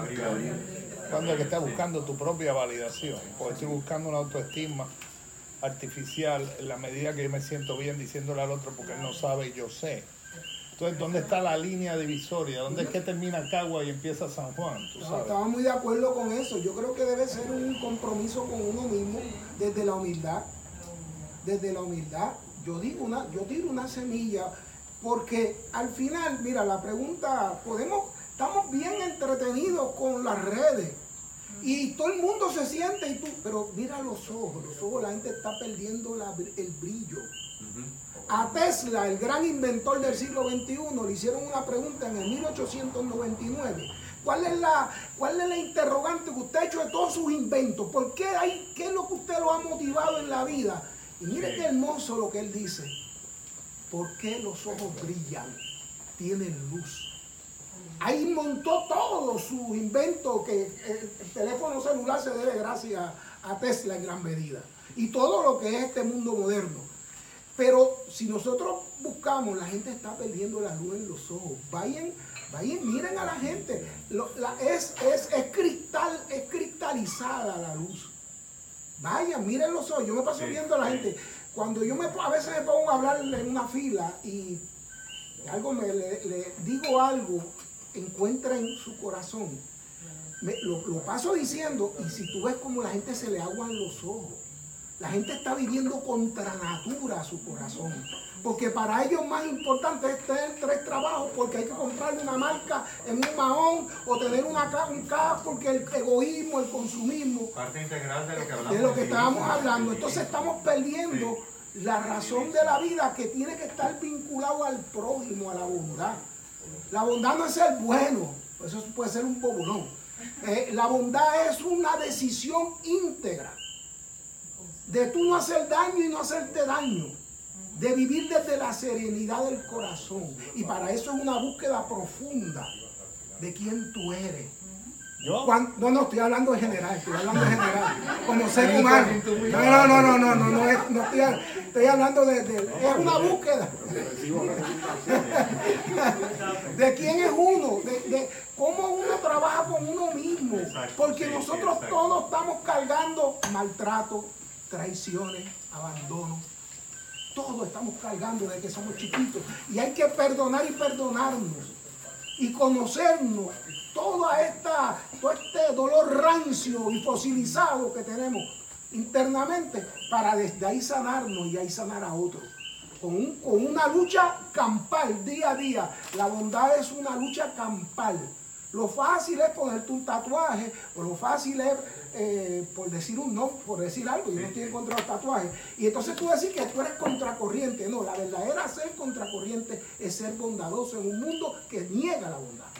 Pero también, Esa es la verdadera rebeldía. pero también yo encuentro que el cambio se da, tú sabes cómo, cuando tú estás en la fila y hablas con la otra persona, Claro. da un buen día. Claro. Ah, está bien, todo confío. eso, todo eso. A mí me pasó una Las vez. cosas sencillas, sí. Claro, y en el trabajo que uno hace, Claro. profesión es profe en amor Claro. que tú das a los demás en tu Claro. profesión. Claro, claro. Yo hoy en día de la banca, hoy en día soy terapeuta y trabajo con adicción, trabajo con personas que están en adicción y el tú sonreír y dar la mano, decir buenos días, qué bueno que estás aquí. un abrazo. A gente me mira y me dice, tú sabes que hace días que nadie, Nadie lo hace. nadie me ha dicho buenos días. dicho buenos Y días. eso, eso nada más. Y además para mí mi autoestima depende de mi responsabilidad, del amor propio y el amor que me doy, cuidándome, amándome, rodeándome de personas como ustedes que me dan y nos damos mutuamente. Y esa es la forma, tú sabes, porque yo te escucho y me puedo identificar. eh, y yo sé que tú eres muy apasionado como eres poeta. y siento Bueno, tu- Martin Heidegger decía poéticamente tiene que habitar el ser humano Sí. en esta tierra. y qué bueno. Y hay diferentes temperamentos porque yo he notado que hay personas Sí, sí. que, que le funciona muchísimo, un acercamiento mucho más promovido y otras personas que van a ser, que van a ser. Y se ponen en guardia. Hay que saber leer Hay que saber leer. cómo, cómo navegar las. Pero aquí estamos en un grupo que está en una búsqueda y eso es lo hermoso. Eso es lo hermoso. Nosotros no estamos dando cuenta de lo hermoso que es esta pequeña reunión. En esta, en esta pequeña reunión se va a decir la humanidad. No, no, no, nos te- no temamos a esta grandeza. No, no. En esta pequeña cosa es que vamos a decidir el futuro de los seres humanos. En esta búsqueda, en esta unión de la espiritualidad con un comportamiento, no para un premio, porque eso es infantil, No, en un paraíso, Totalmente. sino sí. porque es que es bueno ser bueno y uno es feliz cuando uno hace el bien. Tan sencillo como eso. Exactamente. Eso está bueno. Pues para mí ha sido una gran alegría este compartir. Un aplauso. Excelente, excelente. Es una gran alegría. Mira, Jorge. Y, y aquí estamos. El viernes que viene vamos a estar en Casa Sí, San Clemente. Casa San Clemente. ¿Quién va usted? Y No, entonces, va Jorge. ¿Dónde fuimos? Yo, En un momento dado, pues colaboramos, pero que este Jorge va a hablar sobre la situación en Puerto Rico. sí. Ah, sí. yo quería eh, cerrar con, un párrafo de Sócrates antes de entregar su vida y enviar a hacer la ofrenda de los tres gallos a Clepio. Nada de lo que preocupa a la mayor parte de la gente me interesa. De cuestiones de dinero, de administración de los propios bienes, las especulaciones del estratega, los éxitos oratorios, las magistraturas, las intrigas, las funciones políticas. No he seguido esa senda, sino aquella en la que pueda hacer el mayor de los bienes a cada uno de vosotros, en particular tratando de persuadirlos de preocuparse menos por lo que uno tiene que por lo que uno es, a fin de hacerse lo más excelente y razonable posible. Apología de Sócrates, año 36 Esa es la antes. Antes de Cristo, y parece que es hoy, que la está, es, es aplicable hoy. Sí, gracias, Antes de cerrar, una última. Ajá. Yo quiero nombrar eh, la filosofía de Alan Kardec, Ujú. pero no como, como religión, ni como, sino solamente que él hace entender que el espíritu existe. Y que el espíritu existe como energía, sin cuerpo físico también. Y que hay, compartiendo con nosotros, millones de entes espirituales que no tienen cuerpo físico, pero sí tienen cuerpo energético y tienen peso y tienen volumen y tienen un sinnúmero de y tienen mente, pensamiento y finalizando la filosofía de las religiones que si morimos, que si vamos al paraíso nosotros nos quedamos donde estamos de acuerdo a, a lo que somos, seguimos siendo. O sea, no podemos brincar al paraíso, ni brincar al, ni bajar al infierno. Nos quedamos donde estamos. Eso, eso- eso es lo. En alusión a lo que trae aquí el hermano, sí. me viene a mente un cuento ya para terminar de Anthony de Melo. Se lo recomiendo en El canto del pájaro. Eh, estaban llegando los primeros misioneros cristianos a Japón y ustedes saben que para el samurái el sentido del honor es bien importante, el honor. Eh, es lo que determina si el samurái va a una pelea o no va a una pelea. Entonces ya para terminar, resultó ser que estaban llegando y las iglesias eran como rectangulares en madera y el samurái estaba escuchando eh, una homilía, pero había llegado un poco tarde del sacerdote jesuita, estaba escuchando una homilía y de repente oyó hablar de cielo e infierno, cielo e infierno.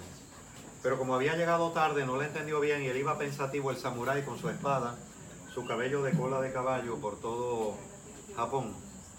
Y cuando eh, se encuentra con un maestro budista zen, y al encontrarse con el maestro budista zen, le dice, maestro, ¿qué es el cielo?